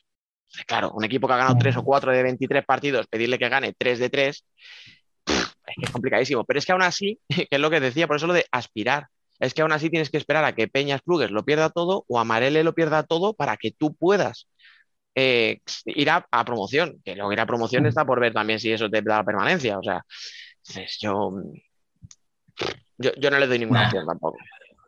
No, de hecho, mira, aquí al final del partido, Cristina, la entrenadora del deportivo, ella misma ya lo dijo. O sea, ascendimos hace unos meses aquí en esta pista y hemos descendido. Es que no quería decirlo, pero es un cagazo importante eh, perder contra Salok en casa. Totalmente. es que si, si no le ganas a Salok, imagínate que le vas a ganar a, a los otros equipos. Es que difícil. Con todo respeto a Saló, porque Saló aquí no, pero te, estuvo sensacional. Pero te pregunto, Frank, que no, no, pude ver el partido. Eh, ¿Jugó muy bien Saló o ha sido un partido de estos tontos de Telde que se le ha ido la cabeza? No, mira, ya en el calentamiento, ¿Mm? ya viendo en el calentamiento que estábamos el fotógrafo de Telde y yo, o sea, si veías el calentamiento de los dos equipos, ya empezabas a preguntar que la cosa no iba bien. O sea, pues, o sea, era calentando el salón como si fuera el Fursi. Está cabrón aquí con los otros. el, calentamiento, ¿eh? El calentamiento. Y el partido, pues, cuando empezó el partido, se puso delante Telde un buen gol de Montufo, además. Tanto que ha rajado de ella. ¿Eh? Con lo que de ella. espero, espero que te lo dedicase. Plan, para ti, Fran, para ti. Es que, Carlos, tú no sabes que aquí la semana pasada o hace dos semanas estuvo Alicia Benete Sí. Y no le preguntaba nada a Alicia. O sea, todo era decirle, habla con tu hermana, a la hermana. Un gol, ¿sabes? O sea, claro. lo, fue lamentable. Lo vi, lo vi, lo vi. Sí, lo vi. a ver. Y, y, mira, Salok, o sea, parecía que el que se jugaba, el salvarse era Salok y el defendido era el Tele. Y después, claro, te vas, te vas 1-0 eh, ganando el descanso, pero es que la segunda parte salió igual que había empezado el partido. Te dio la vuelta y luego vienen las prisas, y con las prisas, mal. Cuando ya y además Salón lo tenía muy claro. Claro, exacto. Es lo que estuve hablando al final del partido del entrenador de ellas, que ellas llevan desde, dice, llevamos como unos 10 partidos desde que llegó él, porque él llegó hace poco al club. Dice, llevamos pues ensayando, haciendo cosas nuevas y las chicas cada vez juegan más sueltas. Normal, no te juegas nada ya. Preparando el año que viene. Claro. Exacto. Estamos preparando ya la temporada que viene. Bueno, y por arriba, Dani, actualiza la situación antes de entrar en harina también. Mm, yo si me dejáis una puntualización. Eh, no les doy opciones a ninguno y si acaso por la sensación que transmiten y tal a Intersala, pero si hubiera un par de jornadas más. O sea, se le ha, hecho un poco mm. corto al final, digamos. O sea, le ha cogido el punto a la categoría tarde, creo. Es que, bueno, si hubiera más partidos... Ya nos lo comentó aquí Valero que, este tipo de grupos le había venido fatal. Pero bueno. Lo ha matado, sí.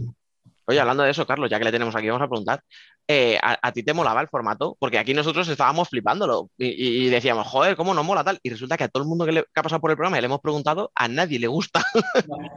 A ver, eh, no voy a ser yo el que diga que sí. Es verdad que, es algo revolucionario, por así decirlo, porque venimos de, una liga regular, de premiar al, que tiene más eh, un esfuerzo continuado, tanto por arriba como por abajo, porque mm, al final entre partidos suspendidos por COVID, eh, yo creo que se tendría que haber hecho así, creo que está bien planteado por, este año al menos, pero es verdad que para mí ha perdido un poco la esencia de, premiar la regularidad de un, equipo. Creo que, que han fastidiado un poco eso, sinceramente. En mi opinión, y no lo digo por Futsi ni nada, sino por en general fútbol sala creo que, que tiene que estar planteado como, como, se venía trabajando antes. No, a ver, es verdad que este año lo que digo, mm, habiendo partidos aplazados, eh, jugando entre semana y demás, pues está bien, está, pero creo que, y la sensación de todos los entrenadores, de todos los clubes, es esa.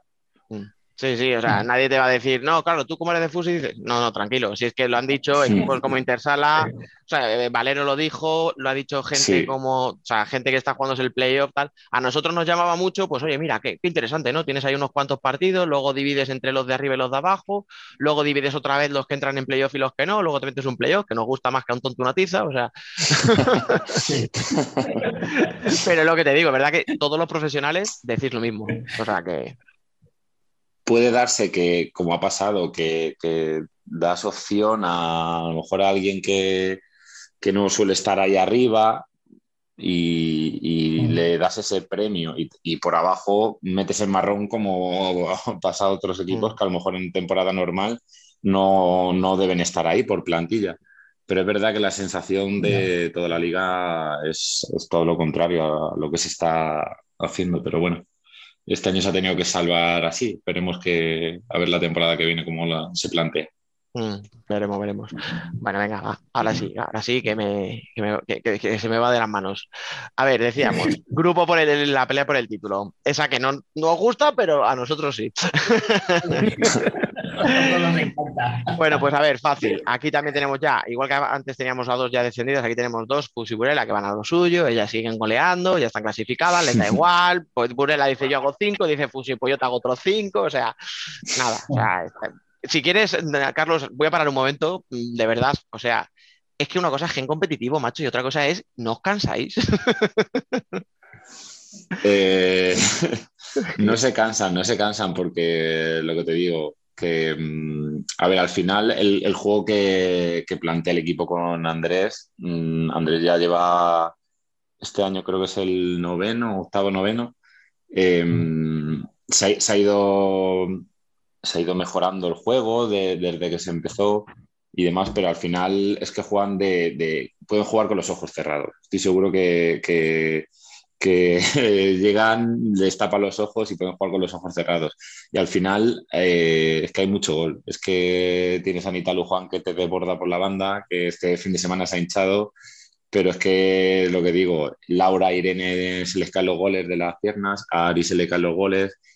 Al final es que hay mucho gol y es que es así, es que aunque te metas atrás e intentes defender ahí con un autobús, mmm, te acaban taladrando porque es que son pues eso, son muy goleadoras y es que no hay, no hay más. Son, son muy buenas, tío, ya está. O sea, ya está, así que es muy fácil, son muy buenas. Te, dejamos decirlo, ¿eh? Puedes decirlo, que son muy buenas, ya está. Y con eso... Yo de, todos, de todas, fíjate, em, o sea, no voy a decir, Alita Luján es muy buena, anda, mira este, lo que ha descubierto ahora.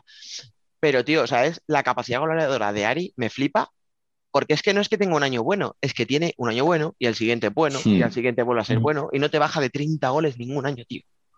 es, muy, es, muy, regular, es muy regular. Y es verdad que, siendo cierre, porque al final Ari es cierre, pero, pero tan chiquitita, tan rápida eh, se anticipa a muchos balones siempre y, que tiene regate y, es, muy veloz e intenta encarar. Y siempre que roba balones va arriba o llega en segunda jugada. Eh, es, espectacular. O sea, la Ari en España, eh, cuando se retire o cuando, o cuando se le acabe el fútbol sala mm, y vea las estadísticas, mm, puede estar bastante orgullosa de, todo lo que ha conseguido aquí en España, porque es que es verdad lo que tú dices, que, que de 30 goles no baja. Sí, sí, es una pasada, tío. Como Pablo Establo. Es que si no está ella, no puede estar nadie, o sea. Sí, sí, total. Bueno, pues entonces nada, eso decíamos, Fus y Burela siguen goleando, están las dos clasificadas desde hace ya una semana. Pollo está tercera con 45, Roldán cuartas con 44 y Alcorcón quintas con 42. Ya se ha quedado sin opciones Torre Blanca. Eh, y curiosamente tenemos a tres equipos y las tres dependen de sí mismas para dos puestos que quedan. Alcorcón, que tiene que ir a visitar apoyo la semana que viene, debería remontar el 2-3 de los cantos para clasificarse por el tema del golaveras y Roldán lo tiene en teoría fácil porque recibe en casa a Móstoles que no tienen opciones. Hmm. Bueno, Carlos. Tal y, como está, llegando Móstoles, que ha llegado fundido a esta segunda fase. Sí, Sí, a Móstoles le ha faltado, yo creo que un poco de fuelle. Es verdad que empezó muy bien. Bien que lo sabéis, ¿eh? Ganando. Por eso. Muy gracioso, ¿no? Empezó muy bien. Sí, la verdad es que los, los Móstoles Navalcarneros siempre, siempre, es verdad que aunque aunque por plantilla puede parecer que, que son superiores, pero, pero Móstoles siempre sabe cómo como fastidiar, siempre trabaja muy bien esa semana y, empezaron muy bien, pero es verdad que es lo que dice Frank, que, les ha faltado un poquito de, fuelle y han acabado justas, justas. Yo veo al, yo veo al Corcón bien, pero creo que Roldán va, a conseguir esa cuarta plaza. Yo, a ver, es que em, yo, sobre todo porque Roldán lo tiene relativamente fácil, lo tiene muy, yo lo creo que lo tiene bastante a su mano, pero es que Pollo, eh, al final jugar en tu casa, eh, que te valga el empate. Entonces, no sé si hay algún resultado, alguna derrota que le valga, que creo que también, porque ahora mismo no tengo yo muy ubicado el tema. Y pierde Pollo y pierde Roldán. Claro. Claro, o sea, es decir, te vale el empate, la victoria, juegas en casa. Encima, eh, te vale incluso en ciertos momentos la derrota pues yo creo que lo tienen bastante razonable. A ver, apoyo también Antía, que entendemos que aunque no es algo grave, hombre, para una semana va a tener mínimo. Que ahí, bueno, ahí puede haber también alguna. No, no, no, es la, no es la jugadora clave, digamos, del equipo, pero, pero bueno, es una baja importante que, si la tienen. Y una pues rotación menos, que a estas alturas. Mm, eso sí. Sí, no sé. Yo, a ver. Bueno, Alba, perdona, que no has dicho ni mu. No, perdón, perdón. No, no, no, dale, dale, que no, que, no has hablado, pobrecita mía. No, es que luego, luego soy una hater, pero yo creo que no tiene bastante difícil, bastante difícil Alcorcón, pero por el hecho de lo que tú has dicho, Dani, que al final el Pollo juega en casa, Dan va a jugar contra un equipo que no se está jugando ya nada. Mm, toda la presión la tiene Alcorcón. Y esa temporada la presión al Corcón no la ha manejado bien. Otro factor importante. Y creo que les va a perjudicar porque creo que van a ir con muchas prisas. Mm. Y Pollo defiende muy bien y juega muy bien a la contra. Y más en su casa. En casa, eso es. Es que jugar en la seca no es nada fácil. No, no, no, no es cómodo, no. Escucha, Rubén, contamos, contamos un off the record. ¿Tú crees que no se lo tomará bien? Mm, yo creo que no le importará. Venga, dale. Es que ayer, después del partido del Corcón, estuvimos hablando con Piru y, pues, pues, hablando de esto, ¿no? ¿Y cómo lo ves, tío? ¿Cómo ves las opciones, tal? No sé qué, cómo están las chicas, ¿no? Y, tal. y nos dijo, bueno, a ver, dice, vamos a lo importante. Si esto depende de lo que diga mañana Alba en el podcast.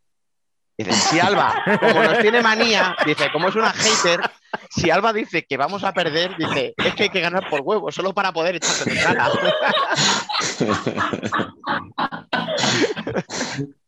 Así que acabas de clasificar al Colcón, Alba.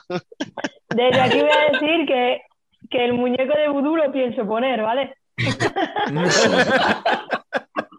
es que se la ha puesto a huevo, tía. Porque claro, es que ya él ya estaba sobre aviso. Pero. Pero bueno, nada, no, escucha, a ver, ahora ya, fuera bromas, yo lo veo complicado para Alcorcón, ¿eh? sinceramente. Porque jugar en la seca no es fácil, porque Pollo le veo muy entero, o sea, no, no veo, pues lo que hablabais, no le veo un caso de que se haya venido abajo físicamente tipo Móstoles, no es un caso como el de Torreblanca, ni mucho menos, o sea, yo le veo muy enteros, es una baja la de pero bueno, sigue teniendo ahí arriba mucha pólvora. Ana Rivera sigue a lo suyo, o sea, otra, otra que no falla tampoco, lleva una temporada buenísima. En la portería, pues bueno, no tienen malas chicas y bueno, podría, podrían sacarles de un apaño. O sea, y ojo, que ayer eh, eh, la primera parte, Vane, eh, se hizo 19 paradas. En la primera parte. ¿Vale? O sea, que está muy bien, habla muy bien de, de, Alcorcón, o sea, habla muy bien de Alcorcón, de su ataque, porque tiró 19 veces, más dos goles, más dos tiros al palo, o sea, ofensivamente muy bien, pero son 19 paradas. Quiero decir que deberías haber metido más goles. O sea, quiero decir que, no te voy a decir que tengas un problema de gol cuando has ganado 4-2, pero si tienes que tirar 23 veces a puerta para meter dos goles. Para meter Hombre, sí, malo. A mí, eso, a mí eso me habla de la selección de tiro. Claro, pues escucha, eso. contra un equipo como Pollo, que defiende como pocos, que tiene una intensidad atrás que flipas, eh, no te van a dar tantas. Y si no seleccionas bien el tiro y en vez de 23 tiras 10, pues se le va a complicar mucho el partido. Perdón, pero la hater, la hater no era yo, porque. Pero yo puedo decirlo. Escúchame, no. Yo puedo decirlo porque yo no soy dudoso. Se les ha pegado, Alba, se les ha pegado. Ya, será culpa mía también. Al final, Pollo siempre lleva los, los, partidos en su casa muy pocos goles, muy, muy pocos goles. Eso iba a decir yo, que allí en la seca no hay marcadores Sí, muy ajustado eh, siempre, sí, sí. Melilla empató, Burela marcó a falta de tres segundos. Sí, sí, son resultados cortos. resultados cortos. Y aparte es lo que llevamos hablando toda la temporada de Alcorcón, que a veces ese juego que tiene a veces no tiene esa pausa cuando llegan delante de la portería. O sea, llegan tal y como han llegado atropelladas, punto, finalizan. Mm. Y que yo creo que es otro equipo que físicamente tampoco está llegando al 100%. a ver, es que es normal. ¿Cómo va a llegar a tope? Si, si están los 40 minutos. Claro, corriendo, corriendo para adelante y para atrás, sí. Y hablando de equipos que han llegado justitos, digamos, a final de temporada, eh, hemos mencionado muy de pasada Torreblanca que tras dos derrotas consecutivas contra el equipo de nuestro invitado, eh, se han quedado fuera de la pelea por el título cuando todos pensábamos que era un claro candidato, ¿no? ¿Cómo valoráis su temporada? Yo ya lo dije cuando perdió contra Orense, que ahí es donde, donde falló. El partido en casa que perdió con Orense, porque a ver, contra Fusi no cuentas con los puntos, a no ser que seas Móstoles. bueno, ya está. Así es, no, es que lo hace con todo, no, no, es, no es personal. no, pero a ver, con, con Burela, esos puntos sí. es difícil. Es mejor, lo cuentas con ellos. Y si lo sacas como Rondán, que consiguió sacar pues bien, vale, pero no cuentas con ellos. Pero claro, después no puedes perder con Orense en casa, y más Orense que venía de, no haber ganado nada en esta segunda fase, que ahí es donde empezó a ganar partidos Orense. Yo creo que la, lo perdió ahí y luego ya jugar contra Fursi y sin, sin Emily. Si quieres ganar con Emily te cuesta, pues sin Emily. lo, de, lo, de, hoy era misión imposible, sí. Yo, si me dejas, te ha preguntado Rubén cómo valorar su temporada. Te voy a decir, muy buena, porque un equipo recién ascendido, por muy mucho potencial que tenga, mm. una temporada muy buena. Pero quiero contestarte también con otra pregunta.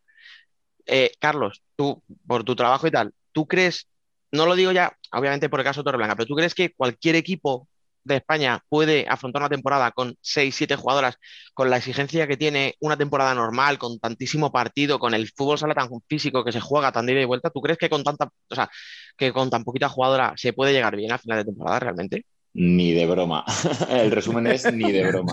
Claro, ni de broma. Esta temporada de partidos entre semana, de tener aplazados, mm, al final, lo que decís, si no hay banquillo, obviamente si esas 5 o 6 son jugadoras top, pero es que mm, ni aún así, es que, es que las piernas no dan para más. Eh, No.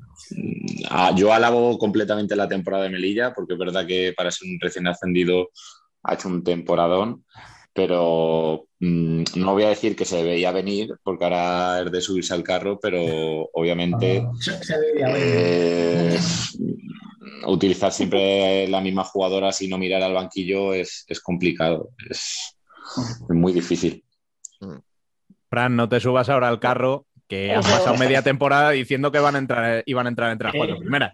O sea, Sí, pero también, sí, pero también decíamos que jugar con seis Es muy es complicado. un problema.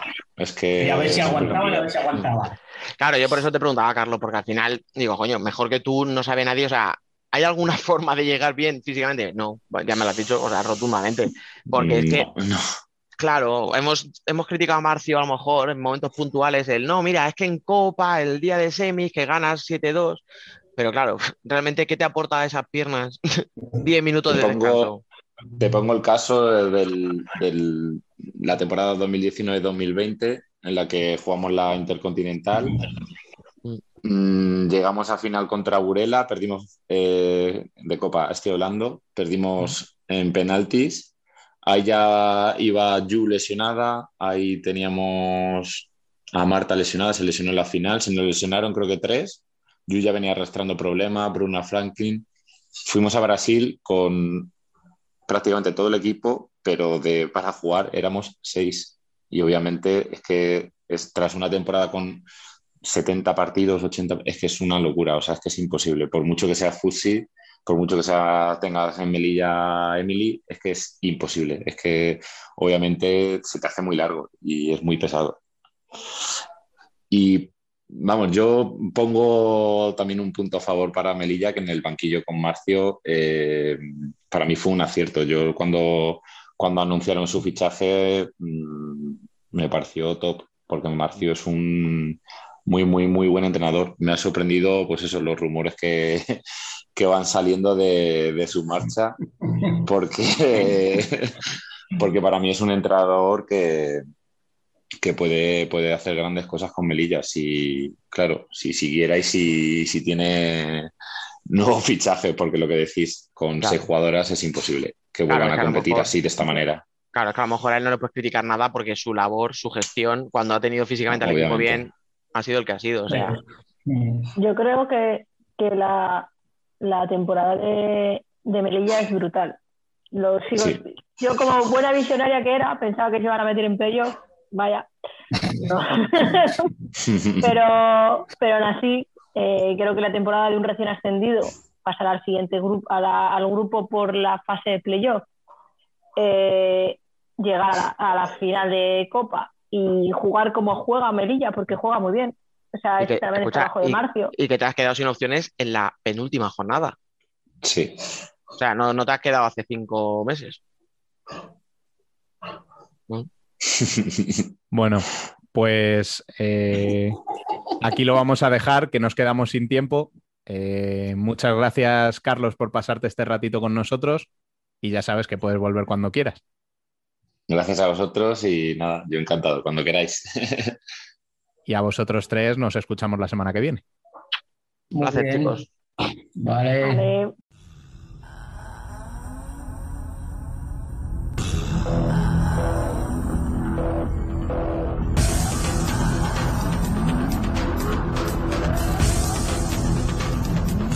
Worldwide Futsal.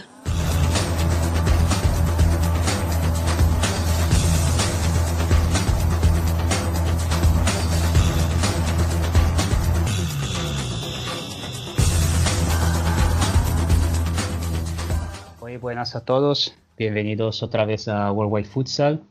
Estamos listos para comentar sobre todo la, la Copa Libertadores que nos ha dado, no no, no, una sorpresa, pero un resultado un poquito diferente de, de lo que nos estamos acostumbrados. Estamos agradecidos por esto. Hola David, ¿cómo estás? Hola a todos, ¿cómo vamos? Bien, bien. ¿Madrugaste tú también para ver la final de Copa Libertadores? Hombre, por supuesto. Además, eh, fue una hora un poco complicada para los europeos, ¿eh, men? Porque Eurovisión estaba ahí, ahí de manera simultánea. Encima ganó tu país. No sé cómo lo viviste tú. Uh, yo ni de, o sea, sabía que, que, había Eurovisión, pero, pero no, eh, pero bueno, por fin ganamos algo, aunque no sea nada de, de relacionado al futsal, pero no, no, no había seguido, tenía, estaba muy pendiente de la, de la final de, de Libertadores con San Lorenzo y Carlos Barbosa y con San Lorenzo que, que ganó eh, el trofeo, el primer, el primer, eh, la primera victoria para un equipo para un equipo argentino y solo la segunda de un equipo no, no brasileño, así que es un resultado doblemente histórico. Eh, la última vez que, la primera y hasta ayer, la última vez que había ganado un equipo no brasileño la Libertadores era el Cerro Porteño si no, si no recuerdo mal, en 2016, eh, David, yo no me 2016 o 14, no me acuerdo bien. Pero... 14 fue cuando jugó Boca la final contra Atlántico, si no recuerdo mal. Ah, ok. Entonces el 16. Bueno, ha sido un buen torneo, eh, sobre todo yo diría la, la, parte final, a pesar de, digamos, tener un Corinthians, por ejemplo, que ha sido mermado por el, por el COVID y jugó la, la, final, la semifinal y la final para el tercer puesto prácticamente con media plantilla. Y, así que se ha, se ha lastimado un poco el torneo, pero ha sido igualmente una gran competición con la, la, sensación Delta Te Quiero, el equipo venezolano que llegó al tercer puesto con muchos elementos interesantes, también de la selección venezolana que va, que va a ir a Lituania y nada, una gran victoria de, los argentinos que confirman como, Argentina, como, país, como movimiento, como no, no tiene nada que envidiar a, a, España o Brasil. No, para nada. Además, San Lorenzo ganó sin uno de sus mejores hombres porque el colombiano Felipe Chavarría, que es considerado por muchos uno de los mejores jugadores del mundo de fútbol de salón, aunque lleva ya varios años dedicándose al fútbol sala, estuvo de baja en, las eliminatorias porque tuvo un desgarro muscular. Así que doble mérito para el ciclón. A mí me gustaría comentarte el tema de Corinthians Semen porque, en mi opinión, Conmebol forzó bastante. Eh, antes de cuartos hubo esos análisis eh, para detectar coronavirus en los participantes que seguían adelante. El entrenador, el preparador físico y dos dirigentes dieron positivo. Eh, se les permitió seguir jugando. En semifinales ya hubo hasta cuatro o cinco jugadores que mostraron síntomas yo creo que ahí apuró muchísimo la Conmebol y siendo puristas, a lo mejor Corinthians no debería haber ni siquiera jugado las semifinales. Sí, porque, o sea, también es un riesgo para, para, los otros equipos. Ahora esperemos que no, que no salga que no salga ningún, ningún positivo de los que enfrentaron a Corinthians, pero la verdad es que se han, Corinthians se encontró en una situación muy, muy complicada con varios dirigentes y jugadores eh, con síntomas. Yo creo que yo creo que tampoco hicieron tampoco hicieron las pruebas. Simplemente dejaron los, eh, los jugadores aislados así por, por, seguridad, por si acaso, pero no, si, si no he entendido mal, porque igual me, me equivoco también, no, no eran positivos oficiales, entre comillas, eran simplemente jugadores con síntomas que, que, no, que, no, que no jugaron.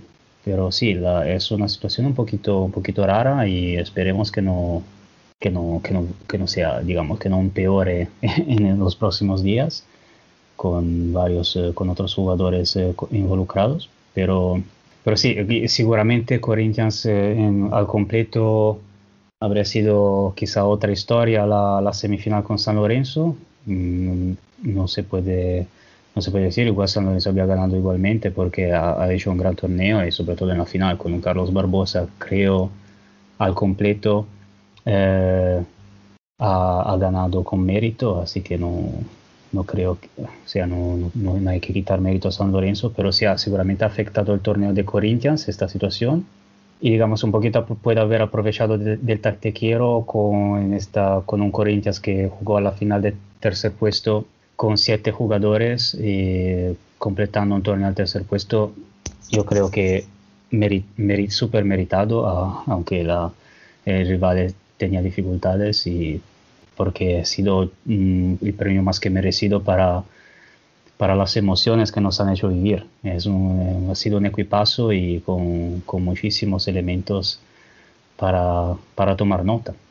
Sí, porque los mejores jugadores de campo, los mejores técnicamente de este torneo, es curioso, pero no han sido los brasileños, han sido los venezolanos.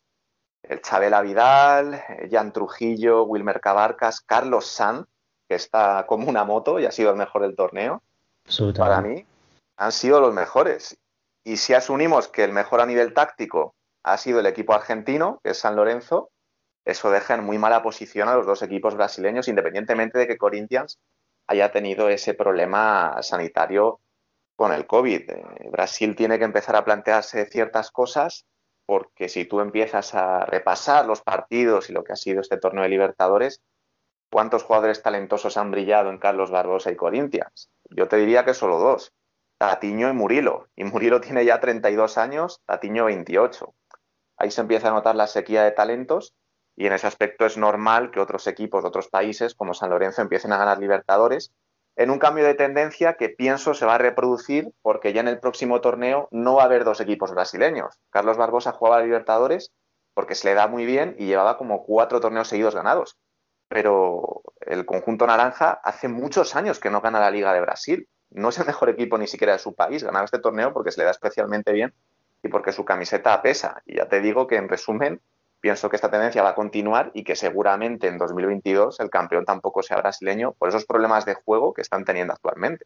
Sí, digamos que este parecía el año, digamos, mejor, entre comillas, para otro equipo ganar el, el torneo, el torneo de otro país ganar el torneo, porque, por ejemplo, Corinthians dejó afuera a Magnus, que quizás si hubiera participado, eh, todos habrían pensado que era el super favorito para ganarlo. Pero se ha creado esta situación en que había este tercer incómodo que al final eh, se ha revelado, se ha revelado el campeón final. Pero ojo porque si el año que viene la Libertadores se organiza en Brasil, tendremos otra vez dos equipos brasileños. Yo creo que quizá Brasil hará todo lo que pueda para, para organizar el torneo y tener eh, dos equipos otra vez, para tener eh, quizá más posibilidades para, para llevar ese trofeo en su país otra vez. Y se hablaba de Bolivia. Quería ser Bolivia anfitrión, pero evidentemente si comparas el peso de Bolivia y de Brasil en la Conmebol, si Brasil pide ser anfitrión, seguramente que organizarán ellos el torneo. Y es una carta interesante que, como tú dices, posiblemente jueguen para recuperar este título que para ellos a nivel de prestigio, eh, glamour e imagen de cara al exterior, que el campeón deje de ser brasileño de América del Sur. Teniendo en cuenta que además en el último premundial también han perdido contra Argentina, pasa a ser ya una cuestión de Estado prácticamente para ellos. Sí, pues, si añades también el, hecho que el vigente campeón del mundo es Argentina y esto del premundial ganado, perdido contra Argentina, que allí vale casi como una Copa América porque ha sido muy, ha tenido mucha repercusión, no, no ha sido un, torneo, eh, digamos, eh, alternativo, o sea, lo han visto, le han dado mucha importancia y, creo con razón porque era, parecía una Copa América eh, de verdad. Y ahora esto y, y sí, ahora veremos dónde estará, dónde estará la Copa Libertadores el año que viene. Y bueno, también sería justo que todos los países puedan organizarlo para tener dos países, pero no, sé bien cómo los varios eh, si se ha respetado esta alternancia en estos años, no, me acuerdo bien, pero, pero ya veremos. Y te quería preguntar, eh, que había, había, hecho el tweet de, de ese All Star con mis 14 jugadores favoritos. Eh, pero lo hice porque no conseguía hacer un quinteto, porque era demasiado habría sido demasiado complicado. ¿Quieres mojarte y hacer un quinteto? Y claro, un quinteto a ver si lo sacamos entre los dos. Yo en portería he visto que has puesto a Villalobos y a Pedro Bianchini de Carlos Barbosa, ¿puede ser? No, eh, Villalobos y Estecato. Estecato. Es que en portería hay trampa, porque Careca fue uno de los afectados por el coronavirus en Corinthians eh, y estaba siendo absolutamente decisivo en todos los partidos del Timao, con alguna parada abriéndose de piernas, reflejos, Careca que era el mejor por todo el torneo. Así que debajo palos yo pondría a nuestro amigo Careca, que es uno de los jugadores favoritos de, de Worldwide Futsal.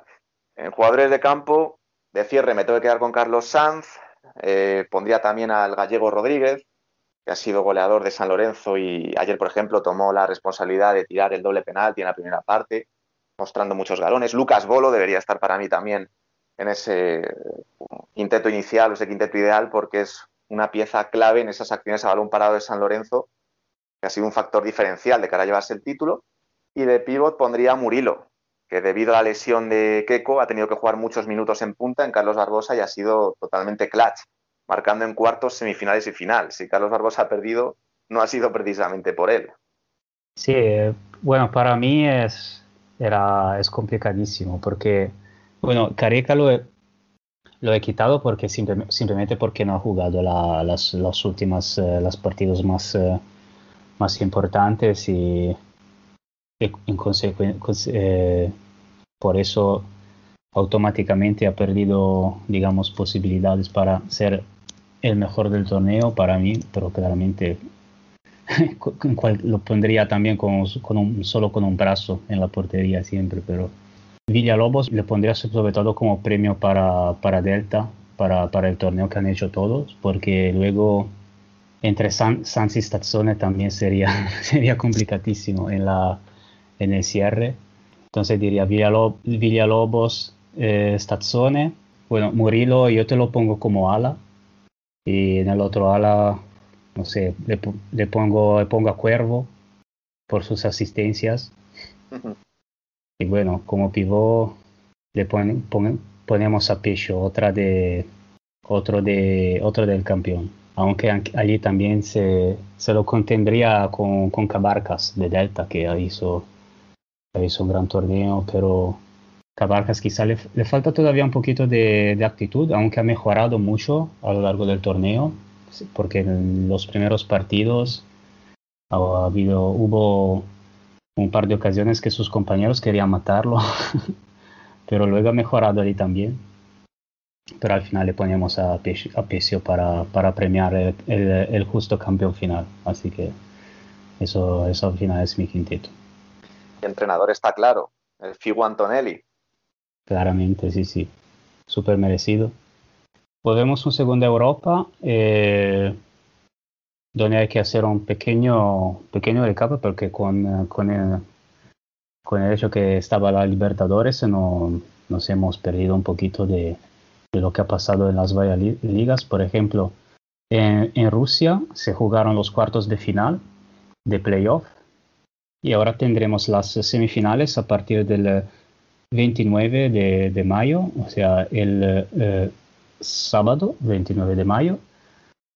Y en una semifinal tendremos el Sinara contra Partido Comunista y en el otro eh, Norris Nickel contra Tumen, que al final son, han sido los, son los primeros cuatro, los que llegaron, eh, los primeros cuatro clasificados en la, en la temporada regular, así que parece, digamos, los, los cuatro equipos que se lo, se, lo ha merecido durante la temporada, pero ah, se, han quedado fuera, por ejemplo, ya se ha quedado fuera Gazprom, que ha sido un eh, finalista de, uno de los finalistas de Champions, se ha quedado fuera ya en los cuartos, eh, cayendo contra el Partido Comunista. Y, nada, ya, ya veremos cómo, cómo saldrá, que saldrá la semifinal. ¿Tú, tú cómo lo ves? Eh, He visto que en Sinara Abramos, está muy, muy en forma, por ejemplo. Y claro, Abramov siempre es clave en Sinara. El problema es que se lesione, como ocurrió el año pasado en semifinales. Y ahí es game over para el equipo de Caterinburgo porque es fundamental para que puedan tener aspiraciones de cara a ganar el título. No ha habido ninguna sorpresa. Yo te diría, Emen, que estas semanas lo más interesante de Rusia ha sido el mercado de fichajes. Porque se ha sabido que KPRF va a firmar a Egas, el angoleño de nueva generación. Dinamo Samara ha fichado a dos jugadores de Inter, como Fer Drasler y Bruno Jacobino. Ukta, que fue colista y ni siquiera se metió en el playoff, pese a que clasifican ocho de nueve equipos, tiene atado a Felipe Paradinsky. Está el mercado mucho más interesante que el playoff, pero a partir del día 29 de mayo esto se acaba porque han llegado a semifinales los cuatro mejores equipos de Rusia y al ser un playoff a cinco partidos, que en mi opinión es como se debe competir, un título liguero va a estar súper interesante y, en definitiva, estoy de acuerdo contigo. Si Abramos no se lesiona, si Abramos está bien y se permanece en plenas condiciones físicas hasta el final de temporada, yo creo que Sinara va a ser campeón. Sí, directamente, directamente campeón, no solo finalista. Nos atrevemos. sí, sí. Es que es el mejor equipo, es el equipo eh, mejor trabajado, con Dalet Sim en, el banquillo, tiene dos rotaciones eh, perfectamente acopladas, un gran número de jugadores jóvenes, eh, Sokolov, Karpov. Es que es la cantera de los Urales, no tiene ningún tipo de problema en sacar un jugador tras otro menor de 20 años, llevan muchas temporadas jugando juntos y KPRF está fatal, Norwich Nickel tiene problemas tanto en la portería como en el pivot y Tiumen parece que ha recuperado a la mejor Antoskin, que como sabes se lesionó la rodilla, estuvo 6-7 meses fuera, aunque ahora parece estar al menos al 80%, pero no termina de ser un equipo del todo fiable. Además, están pegando muchísimos bandazos en portería. Porque si te acuerdas, hace un año firmaron a Leo Gugiel, que era el mejor portero de Brasil, jugando con los pies y también bajo palos, pero ahora se están intercambiando en la portería Denis Subotin, que es el portero de Rusia sub-20, y Loginov, el suplente de Aksentilloric cuando fueron campeones en 2019. Es decir, Leo ahora mismo es el tercer portero cuando Sporting parecía incluso que estaba interesado en ficharle en esos momentos en los que Guita no iba a renovar. Un poco raro lo de Tiumen, por eso te digo que para mí Sinara máximo favorito, siempre y cuando, tuve que decirlo, Abramos no se lesione como el año pasado. Estaba viendo ahora los datos de, de Sinara, que bueno, lo veo también muy favorito, sobre todo si ves los números, porque ha llegado con 10 puntos de ventaja sobre el resto y no pierde un partido, eh, bueno, ha, perdido un punto en los cuartos contra, contra Torpedo, pero eh, habían empatado en los, eh, los 40, en los 40, no, los 50 minutos que hacen allí. Y prácticamente no pierde desde, desde febrero, así que es seguramente es el equipo más, eh, más en forma de, del momento. Y, y Sinara Emen, ¿Sí? a principio de temporada, tuvo un brote de coronavirus en toda la plantilla. O sea, Abramov, Prudnikov, eh, creo que solo sobrevivieron eh, Sanos, Fakrutinov y, y el portero Putilo, y pese a ello, han ganado la liga regular. Eso ya te indica el nivel de este equipo, que habiendo perdido cuatro o cinco partidos por un brote de coronavirus masivo en el club, han conseguido ganar la liga pese a ello. Sí, lo, han superado bien. Ahora están inmunes. y otro, otro playoff que están en donde se están jugando las semifinales son los de Portugal, que empezaron eh, este, este fin de semana con el primer partido. Eh, Sporting que ganó 4-2 contra Leos de Porto Salvo y Benfica ganó 3-0 contra Fundao y bueno, parece, parece que veremos otra vez Sporting y Benfica en la final. Claramente todo no es, eh, no se puede dar todo nada por, eh, por seguro, pero digamos casi, porque el dominio de estos equipos ha sido increíble durante todo el año y además en los cuartos de final prácticamente han dado un paseo. Sporting contra Portimonense ganó 8-3 y 13-2.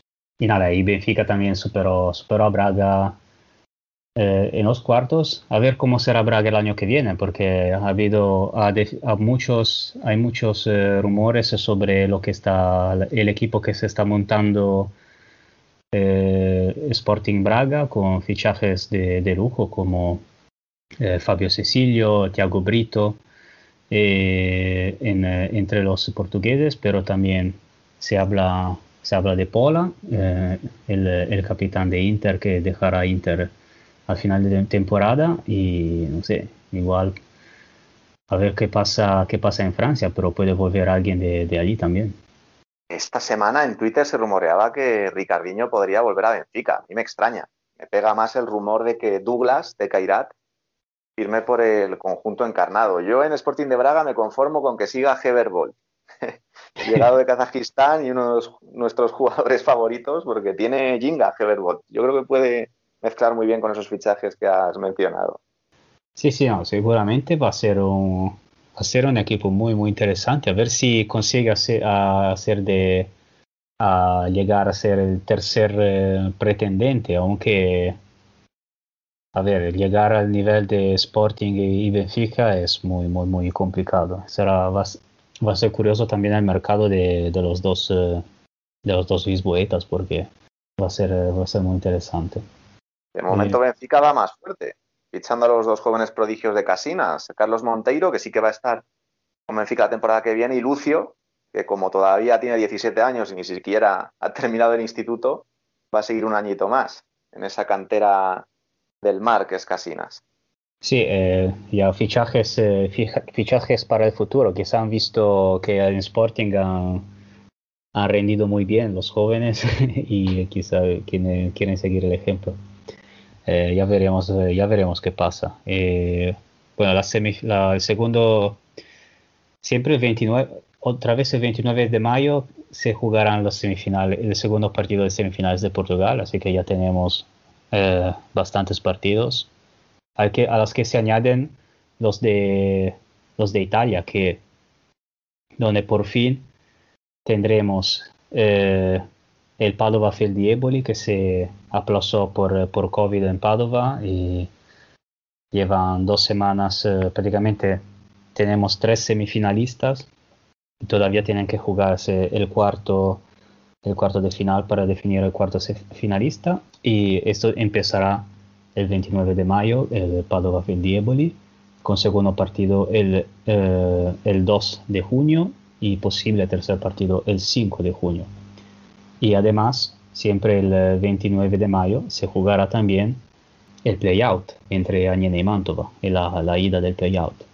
Así que vuelve vuelve a arrancar eh, la Serie A, eh, los playoffs, que eh, es casi oficial, pero todavía la división no, no, lo anunció, pero es prácticamente es casi seguro que se, que se van a revolucionar, se van a hacer una, una Final Four en casa del Pesaro a finales de junio para recuperar digamos el tiempo perdido por este aplazamiento del Padova Dieboli y se supone que se disputará una Final Four con partido de ida y vuelta en sede única. Pero todavía hay que esperar el, anuncio, el anuncio oficial. En Pesaro ya lo, dan por, ya lo dan por hecho con artículos de periódico y compartidos por el mismo club. Así que parece que va a ser así un error, en mi opinión, Emen. No puedes decidir un título liguero donde se debe premiar la regularidad en un formato Final Four. Parece que han dado un poco marcha atrás y que va a ser ida y vuelta, porque la idea original era partido único, lo cual era una auténtica locura, sobre todo de cara al Pésaro. Sería súper injusto para ellos que han ganado la liga regular tener que disputarse la plaza en Champions y título liguero a un único partido, aunque le dieran ese pequeño soborno de que se jugaría en su pabellón. Vamos a ver qué deciden. Ida y vuelta lo puedo comprar, pero si finalmente argumentan que no hay tiempo y que solo hay que jugar un partido único, pueden pasar cosas muy raras como que meta Catania gane la liga y se meta en Champions cuando ni mucho menos es el mejor equipo de Italia. Sí, la idea, la impresión es que eh, ha sido una decisión que bastante concordada entre los, los, eh, los equipos pero evidentemente Pesaro era, era el que quizá el que menos quería esa solución y le han dado la opción de, de organizarlo para, digamos, compensar, no, no, sé, pero sí, sí, claramente sí es, que sí de vuelta es uh, seguramente mejor y creo que le darán alguna ventaja también a los mejores clasificados, como por ejemplo han hecho en los Playoff Express el año pasado en España, donde si con un empate eh, pasaba el mejor clasificado. No, no sé, todavía tienen que decir eh, cómo, cómo, va a funcionar, pero claramente sí, si, fuese, un partido único como, como una Final Four de Copa o de, de Champions, claramente la ventaja sería prácticamente mínima para, sobre todo para Pesaro que ha ganado la, temporada regular, sobre todo considerado que aquí todavía en Italia eh, los partidos están a puertas cerradas y podrán volver los aficionados el, el, primero de julio, o sea, cuando la, temporada ya se ha acabado y se está hablando de una posible eh, eh, autorización especial para, para, este evento, pero si de verdad se va a jugar a puertas cerradas, la ventaja para Pesaro va a ser simplemente el hecho de tener la arena muy cerca, al contrario del resto de equipos. Así que ya veremos cómo qué pasará. Y, bueno, para por, por, otro lado, el playout que empezará el 29, aquí también es bastante una incógnita porque se había aplazado por, por COVID, por casos de positivos en Mantova. Se tenía que empezar casi hace un mes y ahora no se sabe bien cómo llegan los equipos. Seguramente supongo que Aniene se habrá preparado un poquito mejor porque no ha tenido problemas de, de positivos y Mantova quizá tiene, tendrá ha tenido algún problema más, pero bastante, bastante incógnita. Y mis amigos ven, ven a Aniene algo un poco eh, con el favor del pronóstico, sobre todo por el tipo de temporada que ha pasado que ha pasado Mantova, sobre todo en la segunda parte de la, en la segunda parte de la temporada. Pero tienes que fiarte de jugadores como Javi Ronnie en un playout. Que Javi Ronnie ya sabemos que es capaz de lo mejor y de lo peor. Va a estar muy igualado. Aún así, yo estoy con vosotros con 4-0, que Mantova se merece descender por ese, ese cambio total de rumbo a mitad de temporada cuando no le estaban haciendo tan mal. Sí, han hecho una segunda parte de, una ronda de vuelta muy, digamos, muy con mucha confusión. Eh, no, se, ha, se, ha, vuelto, se ha vuelto en, una, en un equipo bastante improvisado y no ha, no ha funcionado bien. Y sí, en teoría Aniene es, es más equipo, eh, funciona, funciona mucho mejor, sobre todo en Mantova, Jeff, que el entrenador que, que había dimitido, luego había vuelto, es bastante bastante una situación un poco eh, con mucha confusión. Quizá en este mes en que no se ha jugado han tenido tiempo para, para organizarse mejor, no sé, pero, pero sí, Añene se ve un poquito, se ve un poquito mejor en este playout, eh, eh, ya veremos. Pues nada, con esto diría, podrían, podemos acabar aquí y ya hablaremos la, la semana que viene a ver cómo, cómo cómo ha evoluido la, la situación en las varias eh, en las varias ligas. Ya nos quedan solamente los eh, los playoffs y las competiciones internacionales eh, se han acabado pero tendremos por, por lo menos un mes todavía de, de grande futsal internacional. Así que siempre listos para comentar todo. Por supuesto Emen. Un placer y aquí estaremos dando nota de qué está ocurriendo en los playoffs más interesantes a nivel internacional Perfecto. Muchas gracias y hasta la próxima. Ahora. Pues parecía que iba a ser un programa tranquilo, pero al final, como siempre, nos hemos ido calentando. Esperemos que os haya gustado, que lo disfrutéis con calma, porque a partir de ahora vienen curvas.